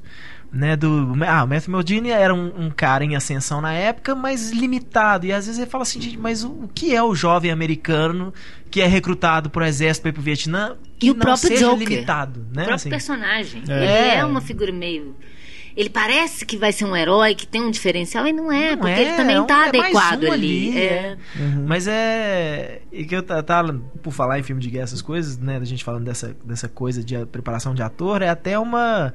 Até os diretores mais boa praça fazem esse tipo de coisa. O próprio Spielberg no Resgate do Soldado Ryan toda aquela turma do Tom Hanks foi pro bootcamp, passou lá acho que um mês todo mundo junto, né, e criando vínculos essas coisas, menos o Matt Damon.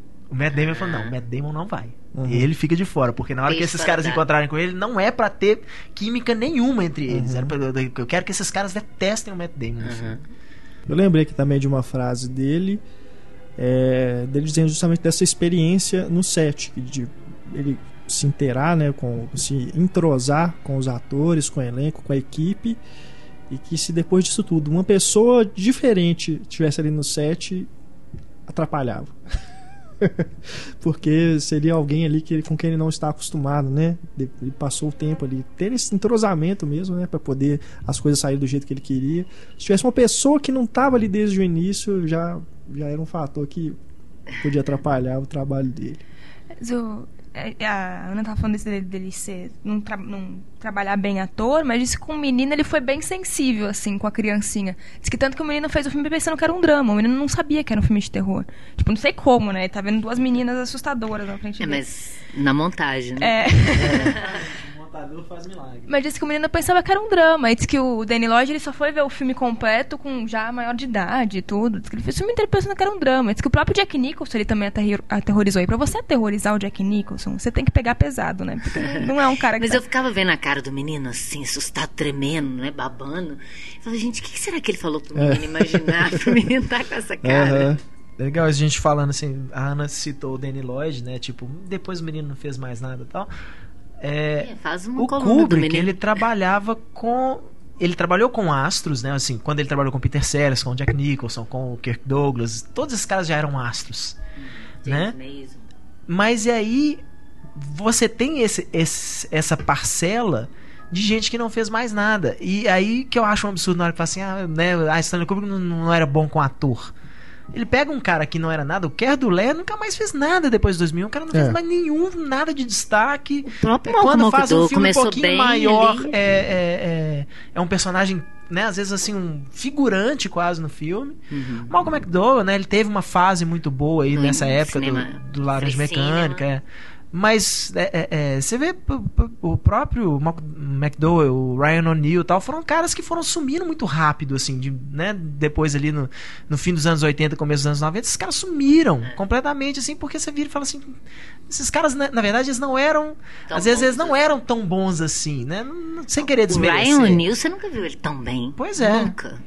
O McDowell eu gosto dele, o Malcolm McDowell eu gosto dele, mas você vê que, Não, é, né, por mais que a gente fale assim, ah, tem decisões erradas, agentes ruins, essas coisas e tal, mas aí você fala assim, tá, mas como é que você fala que esse cara, né, tipo, que o diretor não sabe mexer com o ator, sendo que ele cria umas performances dessa com esses caras, e, e depois você vê que esses caras, na verdade, é que eles não, não conseguiram levar a carreira muito tempo, às vezes, né, por vários motivos, às vezes por não conseguir diversificar, ou por não... Ficar né, marcado demais pelo personagem, que eu acho que foi o problema do Malcolm. McDowell. Será? Ah, eu Porque acho. a gente vê, o que cara. ele vai fazer depois? Calígula. A É. coisa mais famosa que ele vai fazer depois, coitado.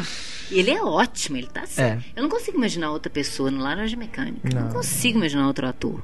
Não consigo. É, tem papéis emblemáticos demais que você fala assim, não, não existe, né? Assim, A hora que o sujeito tá conversando Não com ele, dando outro. comida pra ele, ele vai comendo É. aquela cara de louco. Eu não consigo imaginar alguém fazendo aquela O cena. próprio Vincent D'Onofrio, né? Ele não. É, Ele É, ficou também. marcado demais. É uma atuação que eu acho poderosa, aquela atuação Sim. dele. poderoso. E você Aquela não, cara que ele você não faz. vê aquele menino em muitas outras coisas de destaque, ele- assim. É, ele, ele tentou. trabalhando até É, hoje, mas- assim. E ele é bom, isso aqui Ele é, é bom. triste, ele é bom. O Vincent D'Onofrio, ele é bom, assim. Trabalha no Ele é jogador muito do. Altman. É, mas, mas realmente, assim, é o, é o papel de uma vida. Agora, repara nos coadjuvantes. Todos os coadjuvantes, principalmente no Laranja Mecânica. Todas aquelas pessoas assim, do entorno, pessoas que você nunca viu em lugar nenhum, geralmente atores ingleses e tal. É, o pessoal do hotel que aparece conversando com ele. Né? Mesmo no, no Glória Feita de Sangue, alguns soldados, os soldados que vão ser os três condenados e tal. É, eles têm uma. Sabe o que me, me dá a impressão? Sabe quando você vê o filme do Woody Allen, que parece que tá todo mundo interpretando no mesmo tom? Assim, parece que tô falando igual o Woody Allen, né? Você vê que é Ele personagem do Woody transforma Allen. todo mundo nele. É, o, o Kubrick, esses personagens que secundários, porque o, o protagonista, normalmente, ele é o, o personagem expressionista, exagerado, o que tá louco, o que tá sofrendo a ação. É, e os coadjuvantes, eles são muito calmos. Eles conversam muito tranquilamente. Todo mundo. Dá até agonia, né?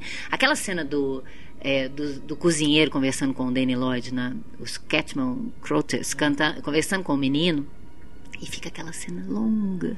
Os dois conversando, a câmera fixa só nos dois. Tomando sorvete, falando baixinho. É.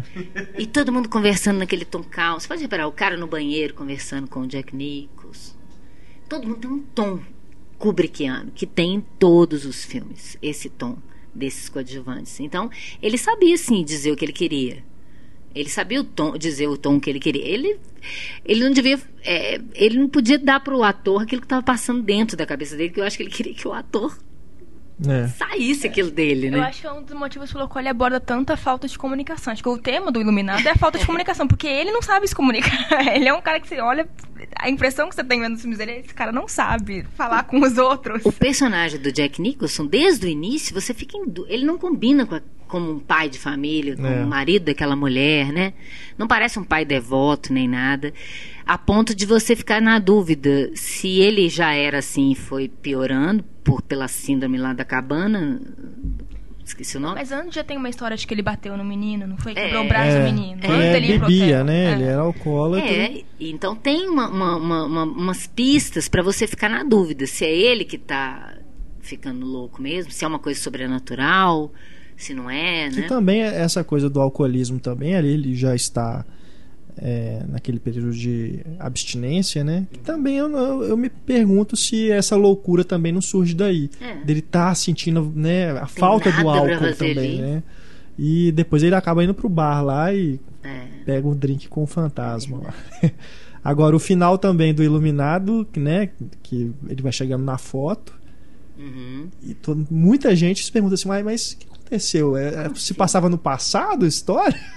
Eu acho que ele fez Já aquilo pra ouvi você coisa ficar assim de mesmo gente perguntando o ficar quê? pensando, mas Hã? como é, né? Gente, mas e o filme, não- todas as cenas É. que ele entra ali, que ele conversa com alguém, é no passado. o Pois não é. entendeu na época, né? É, tem uma- umas coisas que é o final enigmático, né? Acaba assim, você fala, mas E é tão estranho porque o Jack Nicholson tá tão vigoroso, os movimentos É. vigorosos e tal, e ele bota a Shelley Duval com aspecto frágil, aham. né? Você fica morrendo de dó daquela mãe. E ela que comanda aquele hotel, Mas- ela tá mexendo na caldeira, ela tá Mas correndo ela, ali pra lá, pra ela lá. é um ratinho, né? Ela é Olivia Palito até É. do, do, daquele filme do Popeye com o É. Robert Altman, ela é Olivia Palito. Ela é, é- eu acho que é a primeira coisa que ele viu, assim, precisa de uma mulher que parece que ela vai quebrar. É, Se a vozinha nela, ela delicada, quebrar. ela é Uhum. delicada, né?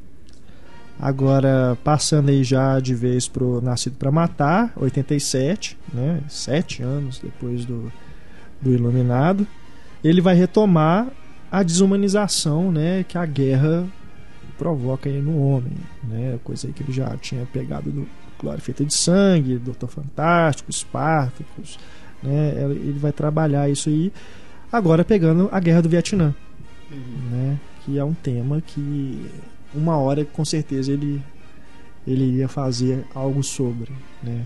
É engraçado que ele fez todos os temas da moda, né? Ele fez uma ficção científica, né? Porque ficção científica tava na moda. Ele fez o filme do Vietnã, na época. eu acho que ele fazia e virava moda. É, não, e eu acho que é, é, é a grande questão da, da sua época, né? Por exemplo, ele fez sobre a Primeira Guerra Mundial, né? É. sobre a, a, a Guerra do Vietnã e a, a Guerra Fria, com é, resquícios ali da, da Segunda Guerra. Uhum, A guerra fictícia do Fear and Desire, sim. que é uma guerra que não existe, né? Uma Uhum. guerra simbólica.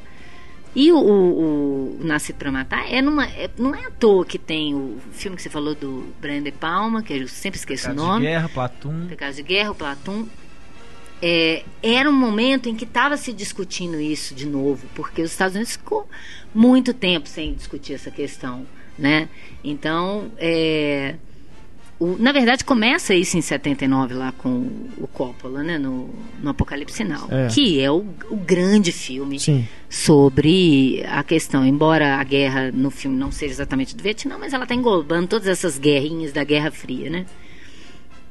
E esse absurdo, que é um- uma questão de, de interesses é, econômicos no lugar e matar inocente por causa disso, por causa dessa loucura da guerra, né?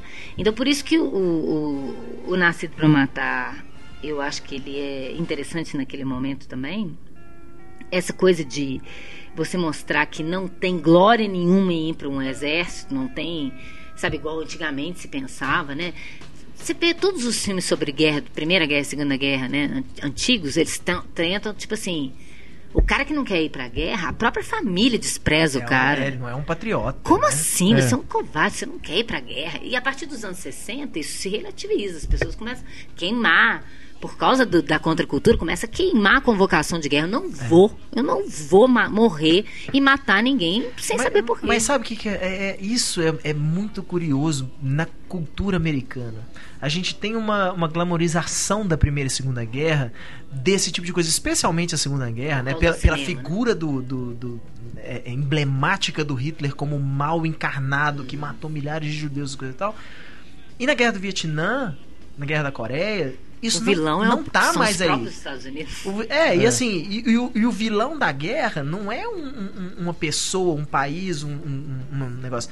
É um sistema, é uma política, é o comunismo, né? Ah, mas os comunistas fazem isso, mas você não tem ali um cara, né? Você não tem um Mussolini, você não tem um Hitler pra, para ser o símbolo daquilo, daquele mal. Então, assim, a maioria dos filmes que a gente vê da primeira e segunda, da primeira e da segunda guerra são sempre eles glamorizam essa coisa do soldado americano ser um herói, Valoroso. né? Ele é, ele é uma pessoa de valor e os laços que eles criam entre eles são sempre, né, de, de uma coisa fraternal, esses trem que até falam que muito isso é, é, que inspira muito até Senhor dos Anéis, né, aquela coisa Uhum. dos caras darem a vida um pelo outro, tal. E na Guerra do Vietnã, especialmente depois, né, acho que do, do o Apocalipse Sinal começa com isso, mas acho que é especialmente depois do Platão e do Nascido pra Matar, que é isso, tipo, olha, é, é, fraternidade o caramba. Esses caras são um bando de menino que não sabe de nada e estão indo pra lá pra morrer, Uhum. e isso é sujo. Sabe, isso é uma palhaçada. Na, É. A própria, assim, a- você tinha. Isso é uma coisa que é, é, o Oliver Stone ele, ele explora muito isso no Nascido em 4 de Julho. Que quando o, Tom Cruise fala que vai se alistar, essas coisas e tal, nossa, né? Que legal, todo mundo acha aquilo bacana. Por mais Aliás, que é um tenha algumas pessoas, assim, também. né, que ficam meio assim, mas você vai pra lá, você vai pra guerra, mas você, vai, você pode morrer, essas coisas. Mas é uma coisa de valor que ele tá fazendo. E depois, né, depois que ele volta, aí desanda tudo e ele e ele muda aí de, de, de, de cabeça. Mas no próprio Nascido pra Matar, eu acho que é, é, para mim é o filme que mais é, é, é, que mostra isso de uma forma não tão apelativa, eu acho que o Platum faz, mas que é isso, olha, fraternidade, calma lá, assim, esses meninos aqui dependem um do outro para sobreviver, mas É, essa mas- camaradagem aí não, não é bem assim que vocês estão pensando, não, porque guerra não é coisa bonita, nem, né, ele desglamoriza completamente aquilo ali. Não, não importa o, o que que é, pelo que que eles estão lutando. O problema é que eles estão em uma guerra, e guerra nenhuma tem, tem glória nenhuma nisso aqui, não. E como que ele. Que eu acho interessante também, como que ele não vai repetir a- as coisas fez que ele já fez antes. Porque aqui, é, isso no personagem do Joker, né? Que é mais interessante, você vê que a- a- como ele, ele se transforma depois do treinamento, vai pra guerra, faz a barbaridade, tudo, mas continua, con- consegue viver com aquilo. É. Né? Isso, é um, isso, isso ele não tinha falado ainda nos outros, nas outras vezes que ele falou de guerra. O que eu eu acho interessante no Nascido pra Matar é que é isso, a guerra ela é tão sem propósito que eles precisam daqueles 40 minutos iniciais do filme, que são 40 minutos de pura humilhação daqueles meninos. Eles passam 40 minutos, pra você, 40 minutos, sendo humilhados, humilhados e, e sendo transformados mesmo numa máquina pra, de É. matar. Ele- Eles são. Desumanização. né? Eles são ensinados a não questionar, eles não são ensinados a você lutar por uma razão, não. Eles são ensinados a obedecer. É a ensinados mesma terapia do Alex. Você tem que fazer é o isso método aqui. Você tem que Ludovic. matar, você vai e mata. O, né? genera- o, o cara que tá treinando eles tem orgulho do Harvey Oswald, sabe? ele aprendeu é com a gente. Ele matou um Não, e ele presidente. quer matar a criança. Porque assim, a, a ideia é que eles vão pra lá sem saber direito. Quando É. eles chegam lá e que eles vê o alvo, alguns começam a questionar, né? Mas eu vim aqui pra matar mulher e criança? Uhum. Cadê o inimigo? Cadê, igual você falou, aquele inimigo é, personalizado, Hitler, Uhum. o nazistão, ou não sei o quê? Cadê? Não, não tem isso. Não tem. E é por isso que é tão legal a cena da menina, porque eles estão lá pensando no inimigo, aí de repente é aquela menina É. com, com aquela metralhadora E e, é- ela tão apavorada. Aham. Acho genial também na cena, né? Que ele tá lá com. que eles descobrem lá quem que tá atirando e tudo. A- o broche, né, que ele tem do, do símbolo da paz no peito. É magnífico como que o Kubrick vai movendo a câmera e a sombra vai tampando aquele broche. Olha só. Isso é bacana. muito Não legal. reparei, vou Isso é muito legal. E, é, e essa, essa coisa, né, dele ter na- no, no capacete escrito Nascido pra Matar e o brochezinho aqui é- já, já é bem claro a dualidade ali que tá trabalhando, né? É. Eu acho Mais que é, é- fica meio claro também a inconsequência daquele menino, É. assim. Digo, é aquilo que você fala, é tudo menino ali, é tudo um bando de adolescente que não, tá, não faz ideia do que tá fazendo ali. Agora, pra mim, a cena mais terrível de todas, é claro que o filme tem várias cenas terríveis, é difícil um filme do Kubrick não ter uma cena terrível, no sentido, né, do horror que ele tá mostrando, é o pessoal dando porrada Um no, também. no Pyle. Porque a perversidade daquele sargento é tão grande, ele bota os, eh, cada vez que ele errar, vocês vão se ferrar. E aí ele faz o, a- o time ficar contra o companheiro. E é isso que você falou. Ele acaba com qualquer ideia de fraternidade, solidariedade ali. Uhum. Ou seja, ele virou seu inimigo ali. Então você vai matar. Cê- por- a gente fica esperando assim, nos filmes da Segunda Guerra, provavelmente os sargentos faziam de uma forma que não, todo mundo tem que ajudar então, né? Porque afinal é o seu companheiro na batalha lá, vocês têm que ajudar um ao outro, então todo mundo vai ajudar esse cara. Ali é exatamente o contrário. Ó, esse cara tá atrasando vocês, vocês vão morrer por causa dele. Então vocês dão um jeito nesse Matem cara. ele, é, você vocês dão um sobreviver. jeito nesse cara, porque senão vocês vão se ferrar. E literalmente, vocês vão se ferrar aqui agora. Ah, ele tá atrasado, todo mundo então vai correr tantos quilômetros a mais. E o que que acontece ali? Ah, né, a- a- é claro, desde o início, que aquele sujeito, você não sabe como é que o exército aceitou ele, né? Porque ele não, não tá preparado para o exército, né?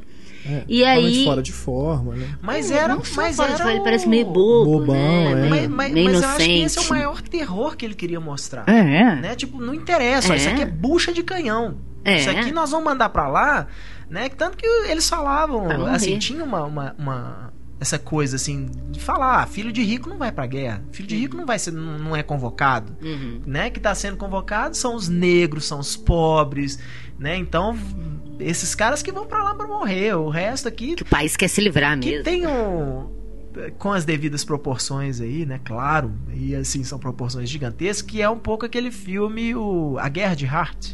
Uhum. É Sim. uma bobagem do Gregory Hobbit e tal, mas é, é- mas que é exatamente isso. Colin Farrell é um filho de pais ricos e que já chega lá meio capitão. O cara não tinha experiência nenhuma de guerra, né? Mal mal passa por um bootcamp lá, mas ele é superior a praticamente todo mundo que ele encontra lá no, no campo de prisioneiros, até é, é, mas por isso, porque ele é um cara que tem instrução e os outros são tudo um bando de pé rapado que foi mandado pra lá pra, pra ser bucha de canhão. Então, mas tanto é que depois dessa, dessa porrada, ele vira uma máquina de guerra mesmo. Você É. pensa que ele não vai conseguir e ele vai conseguir. E ele vira mesmo. Tanto é que ele É. faz o que faz. Que é uma coisa legal que o Zemeckis faz essa brincadeira depois, assim, tipo. No Forrest Gump, que ele fala, tipo, quanto mais burro você é, melhor soldado você é, né? Que o Forrest Gump se destaca Quanto lá mais você pensa, sobre mais todo mundo, né? Então, quanto menos soldado, quanto menos pensa, melhor é. Mas é muito legal, no- no- eu gosto muito do Nascido pra Matar. Infelizmente, Nascido pra Matar ele saiu muito perto do Platoon, né? E aí muita ficou. gente já falava o Platoon, que é o filme definitivo da Guerra do Vietnã. E você fala, gente, Nossa, se é- rever os dois hoje, o Platão não chega aos pés, assim. É, um É. filme muito legal, mas. Ficou mais Oliver datado. Stone, é, mais datado até. Uhum. Mas é, é aquela coisa, pra mim, aquilo. na- aquele final deles cantando a música do, do Mickey Mouse, pra mim, assim, olha, é tudo menino. É uma coisa que a gente sempre esquece a ver filme É de guerra. do Que filme. os caras iam pra guerra com 18 anos, 19 Mas anos. você olha o assim, início do gente, filme. O início do filme é aquele bando de menino com cara de É. bobo, tendo o cabelo raspado, com aquela musiquinha tocando Uhum. e tal. E eu acho sensacional. Eu sempre gosto de mostrar isso na aula. A cena final, a, a imagem final dessa sequência, tá lá todo mundo cortando o cabelo. Aí no final ele mostra o chão cheio de cabelo. E fica um tempo ali, até que ele corta.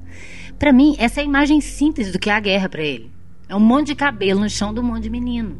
Assim. Né? Dando uma ideia do desperdício que é aquilo tudo ali, né? É que não faz o menor sentido. E é a ideia de desumanização. Tirou a identidade de todo mundo ali, fica todo mundo careca e todo mundo com a cara de bobo para seguir as ordens do, do imbecil, do tirânico sol- sargentão lá. E É. até o, o- o- meados do filme, o Matthew Modine lá, que o, o próprio sargento que tá lá dando as ordens fala assim: tá escrito no seu.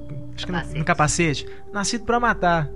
Eu falei, o que, que é esse símbolo da paz aí no seu, no seu colete? Daí ele Não, fala assim: sargento. esse menino não sabe de nada, né? É, Lá é a dualidade tudo do é contraditório, homem, né? Ele Mas fala, tudo é "Você tá de que lado?" contraditório. A dualidade do, do segundo Jung, aí ele, você tá de que lado? Porque É. falou Jung, o, o militar já não sabe se ele é comunista ou É. não. E tem também, além do Platum, né, tem o filme do, do Brian De Palma também, Pecados de guerra. Pecados de Guerra, que também é maravilhoso. É um filme.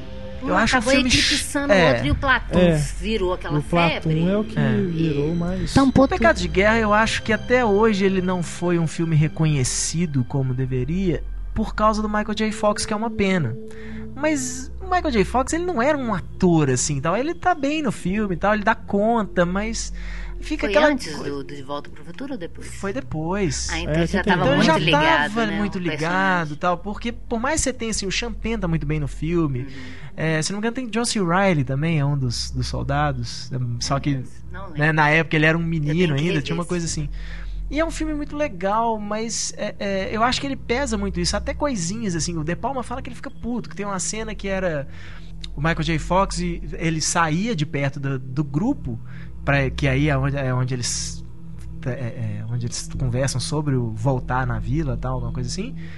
E, mas ele se recusava a sair com o rolo de papel higiênico na mão, porque não, mas como assim? Ah, eu vou sair, todo mundo vai ver que eu saí pra cagar, sabe?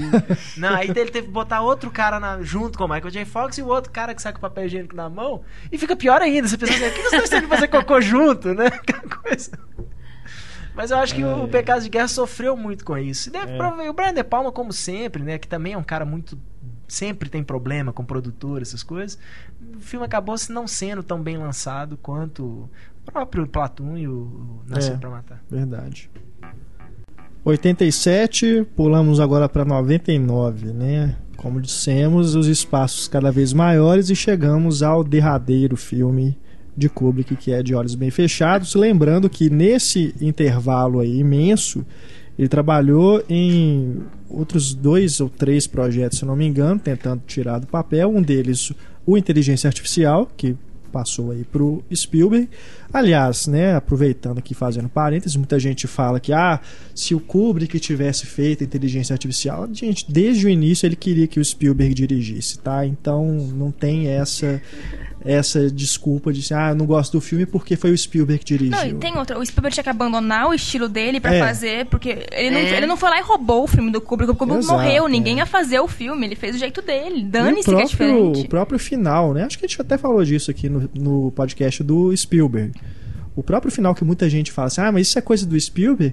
O Spielberg fala em entrevista que no roteiro do Kubrick já tinha aquele final. Então, assim, né, são questões, acho que não adianta. Você tem que julgar o filme pelo que ele é, você não tem que ficar imaginando, ah, se o Kubrick fizesse, né? Se a gente for ficar imaginando essas coisas, a gente tem, a gente tem que parar pra pensar que em cada filme que qualquer diretor faz, o cara tá lá no meio das filmagens, essas coisas e tal, aí ele pega o roteiro, faz a cena e fala assim: não gostei. Não gostei dessa cena do jeito É. que ela tá, então nós vamos, ó. Por hoje chega, todo mundo vai embora, nós vamos mudar essa página aqui, amanhã nós vamos filmar isso de outro jeito. Sabe, assim, o roteiro é mudado o tempo todo.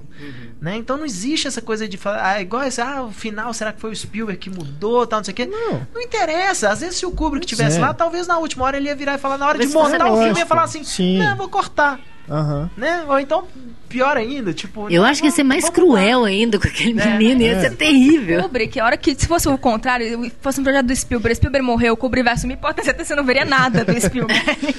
Mas o Spielberg ainda respeitou verdade. muito mais. E E- é um filme do Steven Spielberg, não é um filme do Stanley Kubrick. Mas As o, o Spielberg fala isso forma. no documentário, né? Que o Kubrick propôs pra ele, ó, você faz, eu produzo. Ele falou, não, não.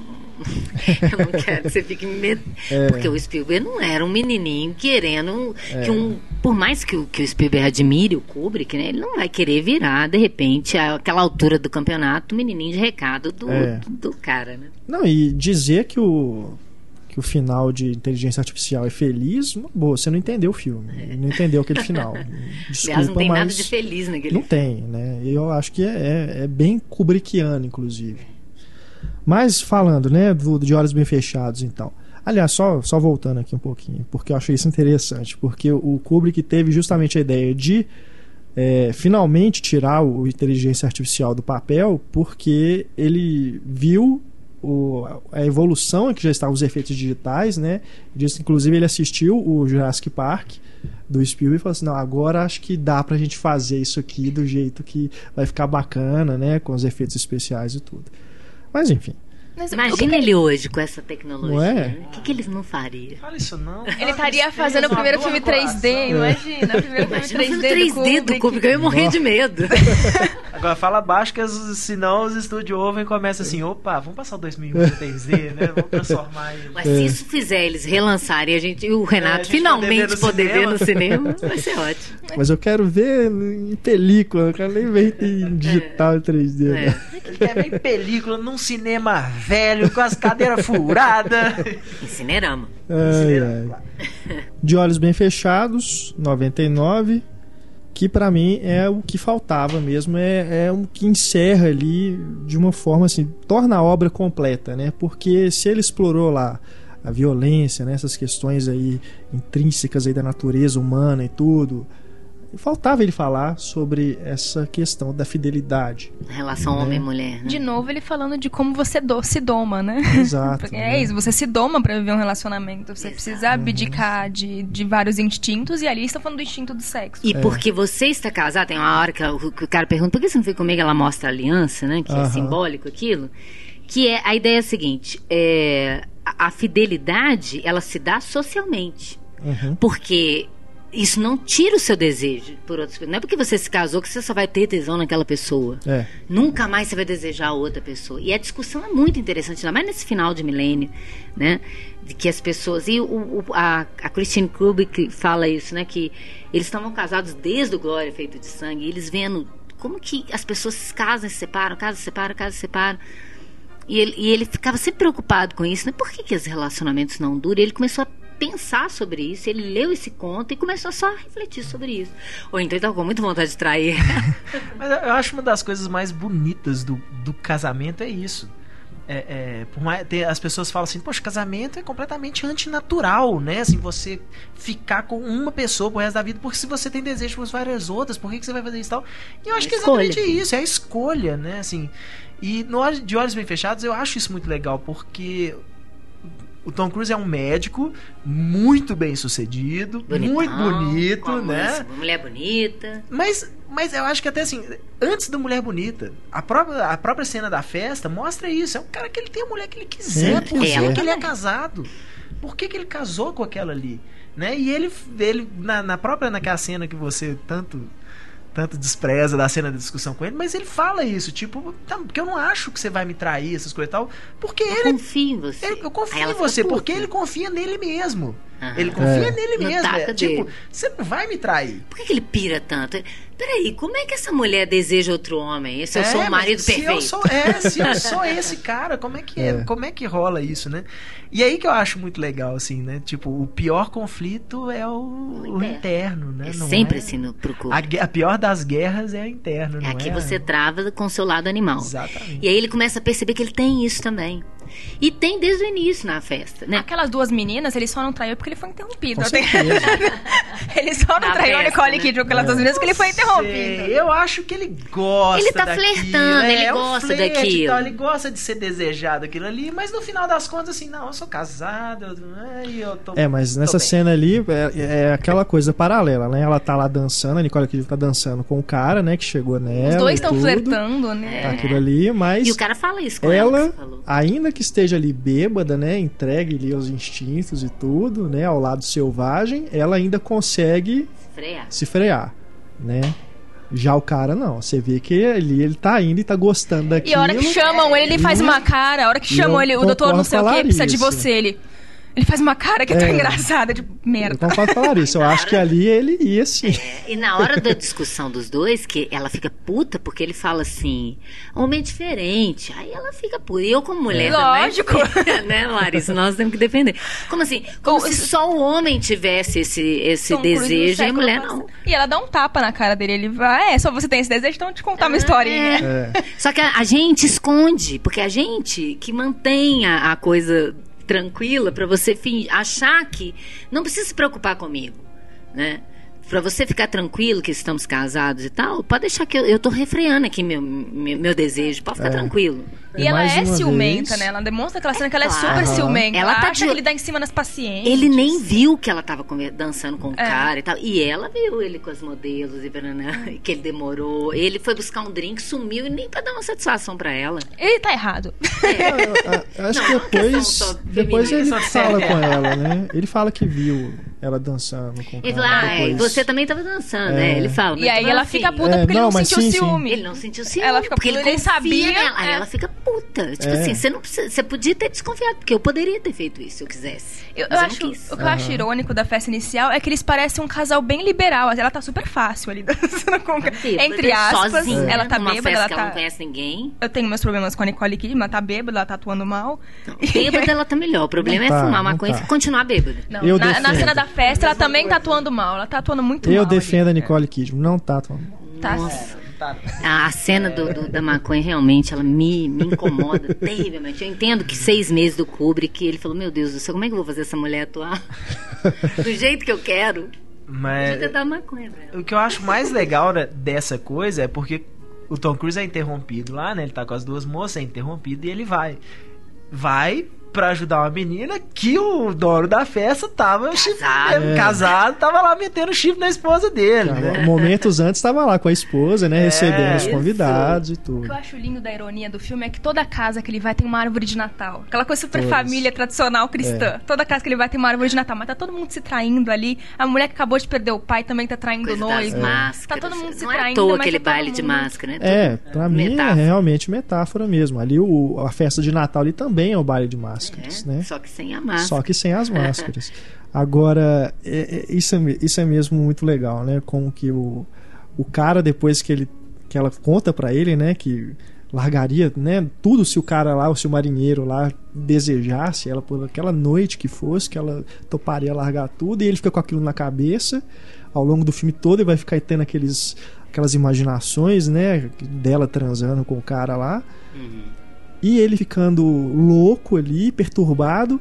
E aí, ao mesmo tempo, o Kubrick corta lá pra casa e tá a Nicole Kidman lá, cuidando da casa, de boa. Eu tipo, tenho a teoria de que ela inventou aquela história. Né? Eu tenho essa teoria de que ela inventou aquela história pra deixar, pra deixar ele com ciúme. Pode até ter acontecido uma atração, mas que ela exagerou. Ela não Ah, largaria né? nada. É, ela É, tá Eu, eu acho que, alterada. eu acho que nem importa. Às Não vezes ela importa. criou a história É. toda na cabeça, Na cabeça dela. É. E isso Né? já tá claro quando eles voltam da festa e estão no espelho ali, vão transar, e ela olha pro espelho de um É. jeito que ela já tá traindo ele na cabeça dela. ali. Aham. Que a questão é essa. É. Que ele tá discutindo. A traição, ela não se. Ela, o que o pira o Tom Cruise, assim, ela não transou com o marinheiro, mas na Mas ela cabeça traiu. dela, ela me É. traiu. O tempo todo ela tá me Então, traindo, então, né? A aliança não segura nada. Depois, no diálogo final, ele fala isso, né? Um sonho não é só um sonho.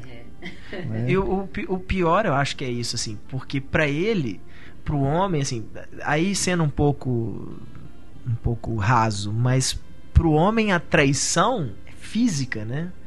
E aí a partir do momento que, que ele fica assim, mas na cabeça da minha mulher ela me trai, eu acho que é isso que isso que acaba com o ego dele completamente. É. Porque assim, Tá, você pensa assim, tá, na, na cabeça da minha mulher ela imagina outro cara, então que se dane, vou imaginar outra mulher na minha cabeça também. Mas não é isso, ele sai querendo ter. Então, ah, se ela na cabeça dela me trai, eu fisicamente eu vou trair. Ela não me importa se ela não me traiu fisicamente. Uhum. Mas pra mim, pra ele importa, né? Pra ele, ele, ele sair essa caça, assim, de, de uma forma de, de, de, de se sentir bem com ele mesmo, como homem, É. aquilo ali. Não é nem questão de dar o troco nela, nem nada. Ele, ele precisa daquilo, eu acho, pra mostrar, assim, se ela pode, eu também posso. Uhum. Né? Assim, e eu posso mais ainda, eu vou superar ela nesse jogo dela aí. Porque ela não teve. Ela não foi lá, ela não foi As embora com o cara. fato. Mas eu vou. Ela, ela, ela tem um arrependimento meio que de aquele sonho que ela tem. Ela acorda, ela tá chorando, né? Eu não queria ter tido esse sonho.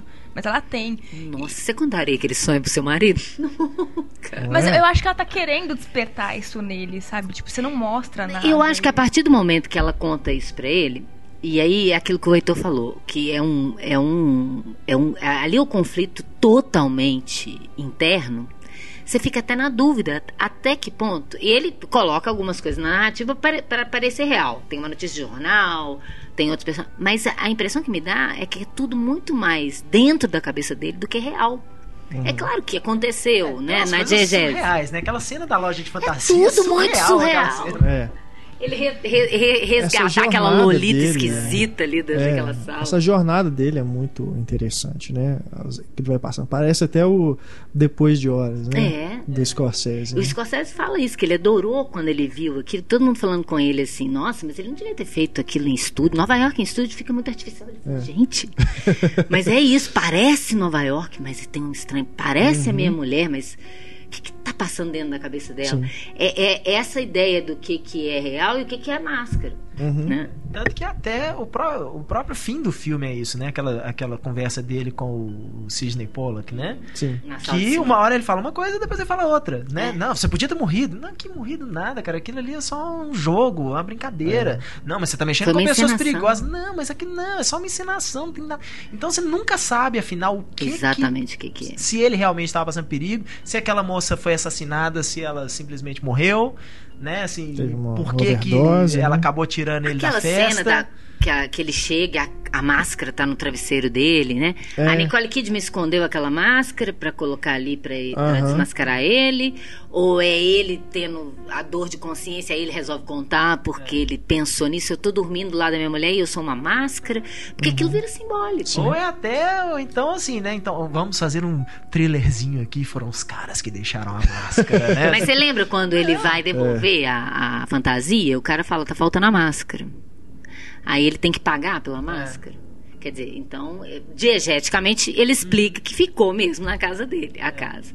Se foi a Nicole Kidman que achou, então ele não tá preocupado com isso. Com, com a trama em si, ele não tá muito preocupado. Até porque trama. É, ele até se arrepende, né? Assim, às vezes eu, eu- fico pensando até assim, o fato da Nicole Kidman ter deixado ali e ele pede perdão pra ela, né? Assim, começa a chorar as coisas, tipo assim, ah, me descobriu. Descobriu o bosta que eu sou e agora eu tenho que baixar a cabeça e beijar os pés dessa mulher aqui, senão ela vai me largar e eu não E dou é muito conta, legal né? aquilo, porque a partir do momento que os dois tiraram a máscara, ela contou, olha, eu tenho desejo, e ele entendeu que a mulher dele é humana e não só uma figura virtuosa que ele achava que ele não podia, precisava se preocupar, né? É, a partir do momento que os dois tiraram a máscara, o final é perfeito. Pode falar a cena final? Já que a gente Pode. tanto. Aliás, Pode. é, é, pra Não mim, estraga, é uma a melhor frase né? de encerramento da, da É. história do Perfeita. cinema. É, é aquela.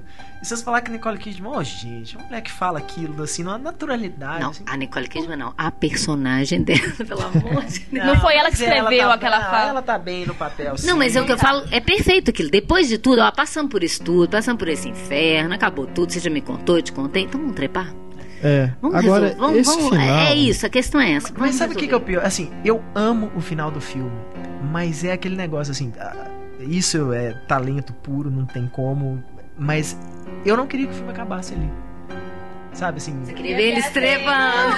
Mas eu- a, a curiosidade que eu tenho, tá, mas assim, acontece isso tudo, aí eles tomam essa providência, e aí? E não é um E o que que vai acontecer então agora? O que que esse casal vai fazer é, agora? é. Porque não é simplesmente, né, o, o- ah, então vamos trepar e acabou.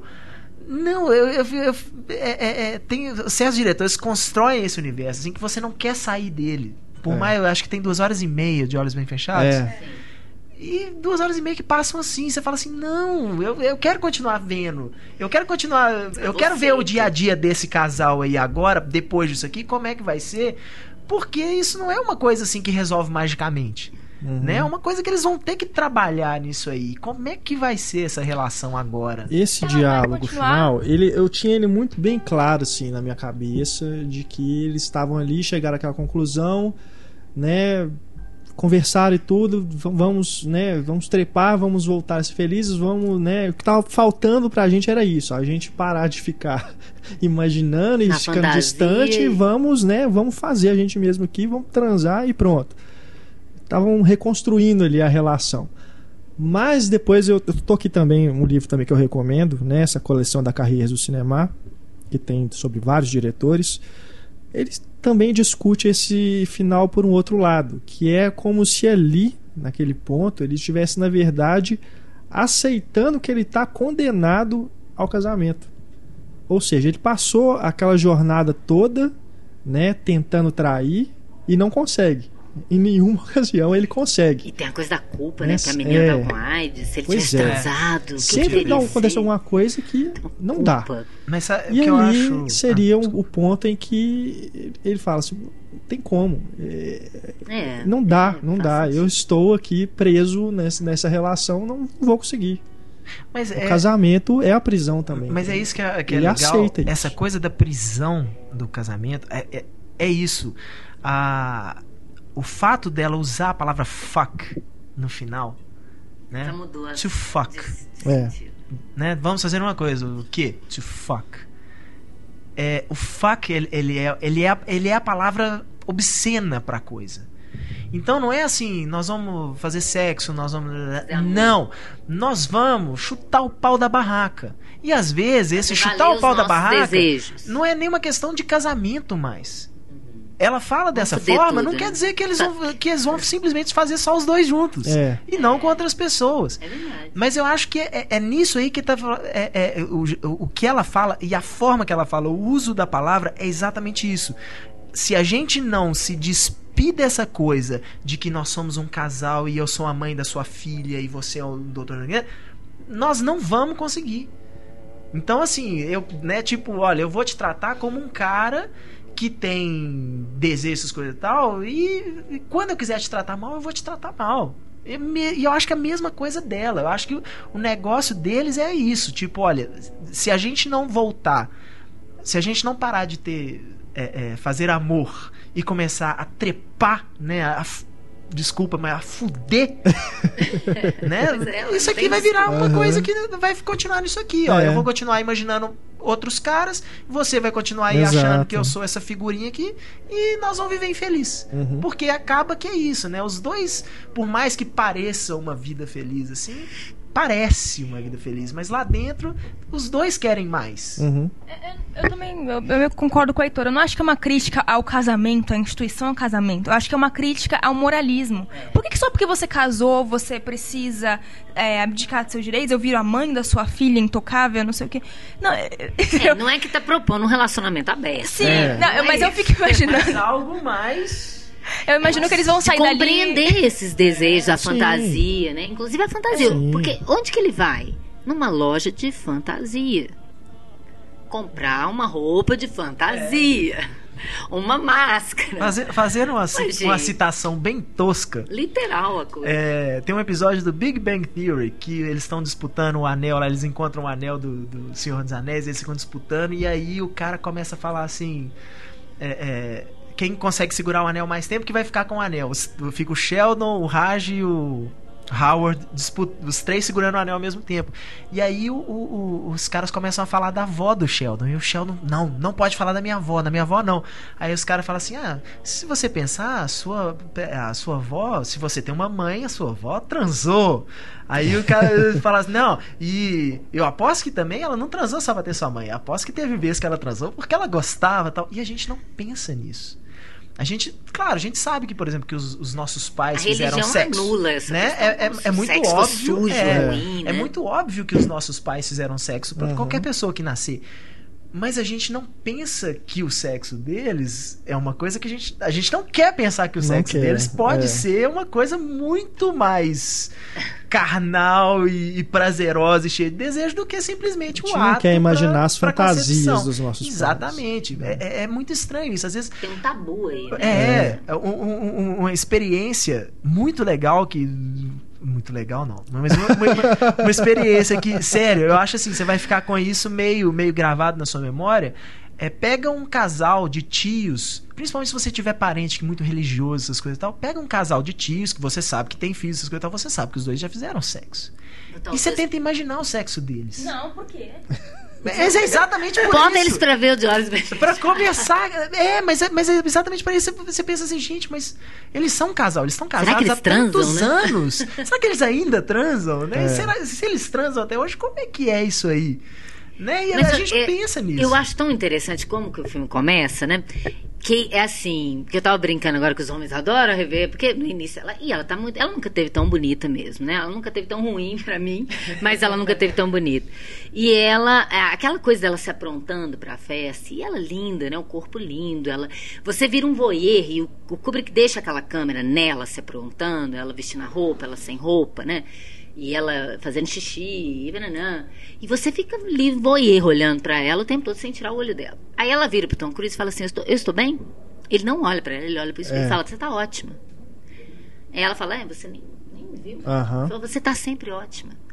Você não deseja mais a sua mulher. Ela é sua mulher, você tem que transar com ela. Virou quase que uma obrigação, E né? até o posicionamento de né, câmera, né? Que ele tá distante dela. Distante. Ela fazendo essas coisas todas, mas ela tá, E ele ela distante. tá distante. Você não vê ele no Sim, mesmo plano. Depois, exatamente. quando eles estão no mesmo plano, ela É, pergunta ela pra tá ele, ele tá olhando pro espelho. E a câmera não quer pegar o detalhe. Ele quer, ó, ela tá lá, ó. E aí ela, é vai linda, pra ela é perfeita, festa. E tá lá longe. E aí tem até aquela coisa clichê. O, o húngaro milionário sedutor, né? Falando com ela, né? Você é lindo. Não, qualquer, você podia, ele fala isso com ela, que você falou que o Tom Cruise podia ter qualquer mulher ali. O cara fala com ela, você podia ter qualquer homem aqui dessa festa, você sabe disso, É. né? Ela, é, podia ter. E ela fica brincando com aquilo. Ela até esquece que ela é uma mulher interessante, porque o marido só vê ela como uma mulher, a mãe da filha dele. Ela perdeu a sexualidade. Eu acho que é nesse sentido que eles falam no final, vão trepar. Porque o sexo vira uma coisa automática depois de anos. Eles estão com quantos anos de casamento? 12, acho. Nove? Acho que é. Se eles Acho que é nove 12? anos, que a menina tem sete. É, acho que eles ser. têm nove anos de casamento. Sete anos, né? Lembrando aí. Passou o das itch. Eu acabei de fazer oito agora. E- mas, mas é verdade, você tem que tentar recriar isso, né? Porque por mais que você ame aquela pessoa e você quer continuar com ela, você gosta daquela pessoa como seu companheiro e tal, você também quer ser desejado, Uhum. né? E aí, de repente, um estranho, um marinheiro te olha de relance e te deseja, é óbvio que o seu ego se inf- infla. E talvez, quando ela fala que ela iria com o cara, não é porque, ah, você pensa que mulher leviana largaria o marido e a filha pra ir com um cara que só olhou pra ela. A questão é essa, é tipo assim, eu seria movida pelo desejo de uma outra pessoa. Porque você não me deseja mais. Você estava ali achando aquelas modelos, assim, porque elas são novidade. Né? Porque eu sou Nicole Kidman. Eu sou sua mulher há nove anos, você já nem olha pra mim. Eu já, eu, você sempre está bonita. Eu não preciso mais olhar pra você, para você. Agora, um homem que te vê pela primeira vez, o, o húngaro lá, vai ficar babando nela. E ela sabe que isso também, é, pelo menos a impressão que me dá, é, é, é bobo. Se ela tivesse ido ali pra mesa de sinuca transar com aquele cara, também é uma coisa vazia. É tudo muito vazio isso. Né? No fundo, você está tentando tamponar uma falta que é do ser humano. Vai sempre faltar alguma coisa. Não é o sexo que vai resolver essa falta. Né? E eu acho que. Eu vejo ele como um filme otimista. Eu acho que eles meio que. Eles não estão suprindo a falta, mas eles estão descobrindo a falta. E agora eles Sim. podem ir atrás disso. A partir do momento que eu nomeei o buraco, eu tenho que lidar com ele. Eu não vou preenchê-lo, porque eu tenho que lidar com o vazio. Eu não vou ficar tamponando ele com um monte de coisa para fingir que eu tô bem. Não, para eu, pra eu viver bem, eu tenho que ter consciência de que tá faltando alguma coisa e que mesmo assim eu vou viver bem. Né? Então eu acho perfeito. o fi- o- Os Scorsese falam assim: ah, todo mundo fala que, que pena, né? só 12 filmes que o cara fez, né? Se você contar assim. Mas tudo bem, tá ótimo. Tem tanto em cada um deles É. que não é só um filminho qualquer. Por isso que a gente está aqui, né? Dois programas falando sobre isso. Não é, não é simplesmente é, que, que eu brinquei até no outro período. Não é uma coisa assim, ah, todo mundo fala que ele é legal, então vamos falar que ele é bom e pronto. E é uma coisa que tem que tomar até cuidado quando a gente fala. Eu fiquei pensando ouvindo o podcast ontem. Quando a gente fala, eu falando, ah, é tão hilário o Doutor Fantástico. Eu não sei se todas as pessoas achariam tão hilário, porque não é o tipo de humor tão Uhum. normal como as pessoas estão É. acostumadas, né? Eu não sei se, igual o Heitor falou, ah, eu veria o filme. Tem gente que acha insuportável essas duas horas e meia, porque ela não acontece, entre aspas, nada, né? Sim. Então, é, é um tipo de cinema que você tem, e eu acho interessante, acho muito legal essa coisa do podcast, igual vocês fizeram, começaram a preparar as pessoas, tipo assim, gente, eu vou avisar antes, vai ver nos filmes, é tão, é tão bacana e essa, essa fase de- do estudo, que você vai vendo e vai, de repente, dialogando com a crítica, no caso aqui com o programa, e você vai vendo, vai tendo as suas próprias impressões e vai ouvindo o programa e vai vendo, e isso vai crescer a sua percepção do filme, e você vai entender que não é só uma coisa que a crítica fala e todo mundo... É, opa, tá, é, não, vamos renegar, o cara é genial, temos que falar que ele é genial e ninguém fala mal. Né? Ele tem, é, talvez tenha mesmo problemas de ritmo para quem está acostumado com um filme. Que, quem, quem quer ver um filme para se divertir e se envolver de uma, uma forma como está acostumado, talvez o Kubrick não seja um- o, o ideal agora. É o que eu sempre falo, você tem que e amadurecendo, né? A gente estava falando isso aqui antes. De Olhos Bem Fechados eu assisti em 99 e cada vez que eu revejo e, e eu, eu vou, eu espero que eu esteja amadurecendo a cada ano, eu percebo que a minha, a minha, a minha relação com aquele tema vai modificando porque eu amadureci. Sim. E o tema é maduro, né? No caso do De Olhos Bem Fechados, então, eu acho difícil, é não impossível, não estou sendo preconceituosa nem seletíssima, mas eu acho difícil que um menino de 15 anos goste muito do. Ah, não. do ainda mais uma pessoa que nunca teve uma relação mesmo. É, É, e não, e não alguém. é uma questão também. não só assim, não é, não é de uma forma pejorativa que a gente fala isso. É o tipo É. de, de tema mesmo, tipo de assunto. Eu até admito isso. Até o final da minha adolescência, começo da minha juventude, eu achava o Woody Allen um saco. Eu assistia, eu não achava graça, eu não Exatamente. achava. Você né, precisa amadurecer, Não né? entendia os conflitos dele ali. Eu só fui entender isso lá pros 20 Com e poucos, que eu comecei a, a- Eu começava a falar as coisas, e aí um amigo meu virou e falou assim: Como é que você não gosta de filme de Woody Allen? Eu falei, por quê? Eu falei, o tipo de piada que você faz é sempre. Né, te botando pra baixo igual o Woody Allen faz, as reclamações que você tem de mulher são tudo iguais que o Woody Allen faz. Aqui, como é que você não gosta de Woody Allen? Foi. Deixa eu ver, Não né? sei, peraí. peraí que eu vou rever então. E aí eu achei É. maravilhoso. E Com falei, ah, certeza. Porque, por exemplo, se você viu quando era criança, esqueceram de mim, ficou emocionado, gostou demais do filme. Aí você reviu, e você sempre tem um saudosismo com aquele filme dos anos 80 que você viu quando era criança e tal. Agora, se você achar que o cinema tem que ser só aquilo, quer dizer que você continuou com a idade que você É. tinha quando você assistiu Com certeza. o, o, o Esqueceram de Mim. Você tem que amadurecer. Até porque o cinema ele não foi feito só para te entreter. Cinema é uma forma de arte. E existe, é, assim como num quadro, numa música, te passa emoções. E o Kubrick, quando você falou isso, né, que o, ele queria muito mais aproximar o cinema da música e da pintura do que da literatura, porque da literatura de prosa, né? Uhum. Porque a poesia talvez se, se aproximasse É. mais da, da pintura e da, e da música, no sentido de ser uma experiência extremamente subjetiva. E que te pega sem você saber exatamente por quê. Você- quantas vezes você vê um quadro, aquilo te, uma música, você não precisa saber a letra. Né? Não tô falando, nem falando de música que tem a letra, sei lá, um bar que você ouve e arrepia a espinha, e você não entende nada de música. Você não precisa entender de música, construção, se aquilo é um, um soneto, se aquilo, soneto não, uma sinfonia, se aquilo é, sei lá. Aquilo vai te pegar ou não. Então, o Kubrick ele queria isso. Ele não é, ele não tá preocupado se você vai gostar ou não da história dele. Ele tá preocupado se aquilo vai te tocar ou não. Porque a, a certeza que eu tenho é que, gostando ou não dos filmes dele, você não sai indiferente do filme dele. Uhum. Ele não é uma experiência qualquer, como um filminho qualquer que você vê por aí. Não é mesmo. Não é mesmo. O Kubrick morreu, né? Uma semana depois de finalizar o filme e exibir pro elenco, né? Para os executivos do estúdio e tudo. Inclusive, ele teria dito que ele considerava o melhor filme que ele já tinha realizado. É, e realmente é uma. aquela- Eu, eu me lembro exatamente do dia que saiu a notícia da morte dele. Ficou ainda aquela dúvida se ele tinha acabado o filme mesmo, né? Se alguém ia acabar de É, montar durante e um, tudo. é, durante um tempo eu inclusive É. achava isso, que a Ana que me explicou do dia que ele chegou a, a É, finalizar a montagem. Eu achava mesmo. que a- tinha sido finalizado sem ele. E o Tom Cruise, que era o produtor, ele fez questão de Aham. não deixar ninguém mexer. É o que ele queria, então fica do jeito que ele É. queria. Não sei se realmente mexeram, mas é o que diz. Agora, é a minha única reclamação com o Kubrick, né? Com que direito ele acha que ele tinha de morrer, assim. E não dá mais nenhum filme pra É. gente. não, não esperar, né, essa evolução da tecnologia que a gente tem hoje pra poder fazer É. uma nova. mudar o jogo de novo. Talvez né? fosse até mais fácil pra ele, né?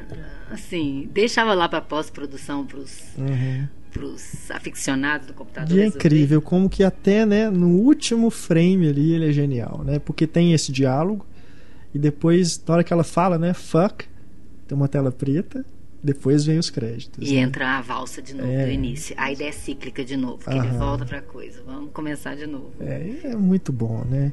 Enfim, gente, já, né, estamos aqui além da conta, acho que ainda dá para render mais ainda Nós o nem papo. falamos do Ligeti, o, o- o compositor húngaro, Pois que é. fez as músicas, que eu acho que é um colaborador fabuloso, porque se a gente for pensar aquela música do George Ben do piano, tan, tan, Aham. tan, tan, tan, e aquela.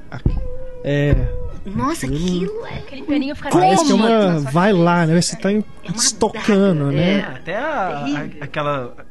Não é uma música que aqueles caras cantam no baile, né? Aquela, aquela entoação que Aham. fica aquilo ali, aquele coro o tempo todo. Aquele- Nossa. É.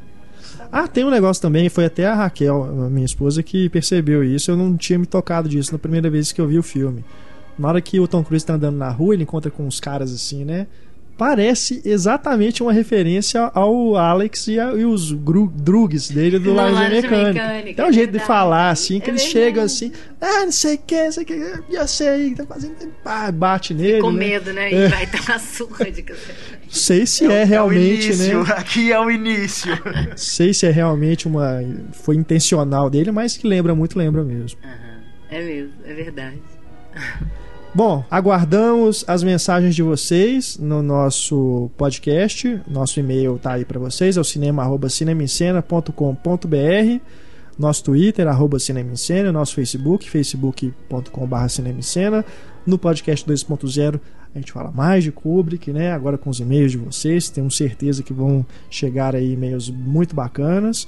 E também tem as páginas, a página do podcast aí, dos podcasts, né? São duas partes que vocês podem debater entre vocês mesmos, né? Continuem conversando aí sobre Kubrick, que realmente tem assunto aí para danar, não vão ser nem duas, três, quatro partes que vão esgotar o cinema do Kubrick aqui, a discussão. Se o podcast do Kubrick teve duas partes, aguardem as cinco partes do podcast do Hitchcock. Vai ser um mês falando. É. Hitchcock, Woody Allen, né? Allen, tem, se o Kubrick, né, tem 14 filmes aí que a gente falou. Imagina os outros aí que tem Ai, 40. Uma delícia ficar falando de cinema. Pode ser 5, 6, é. pode me chamar também. Com certeza, né? A Ana Lúcia certamente estará aqui na nossa lista de convidados. Muito obrigado, viu, ah, Ana, eu pela que agradeço, presença. Gente, foi um prazer enorme para mim. Tenho certeza que para os nossos ouvintes também foi ótimo. Obrigado, Heitor, obrigado, Larissa, obrigado à audiência de vocês.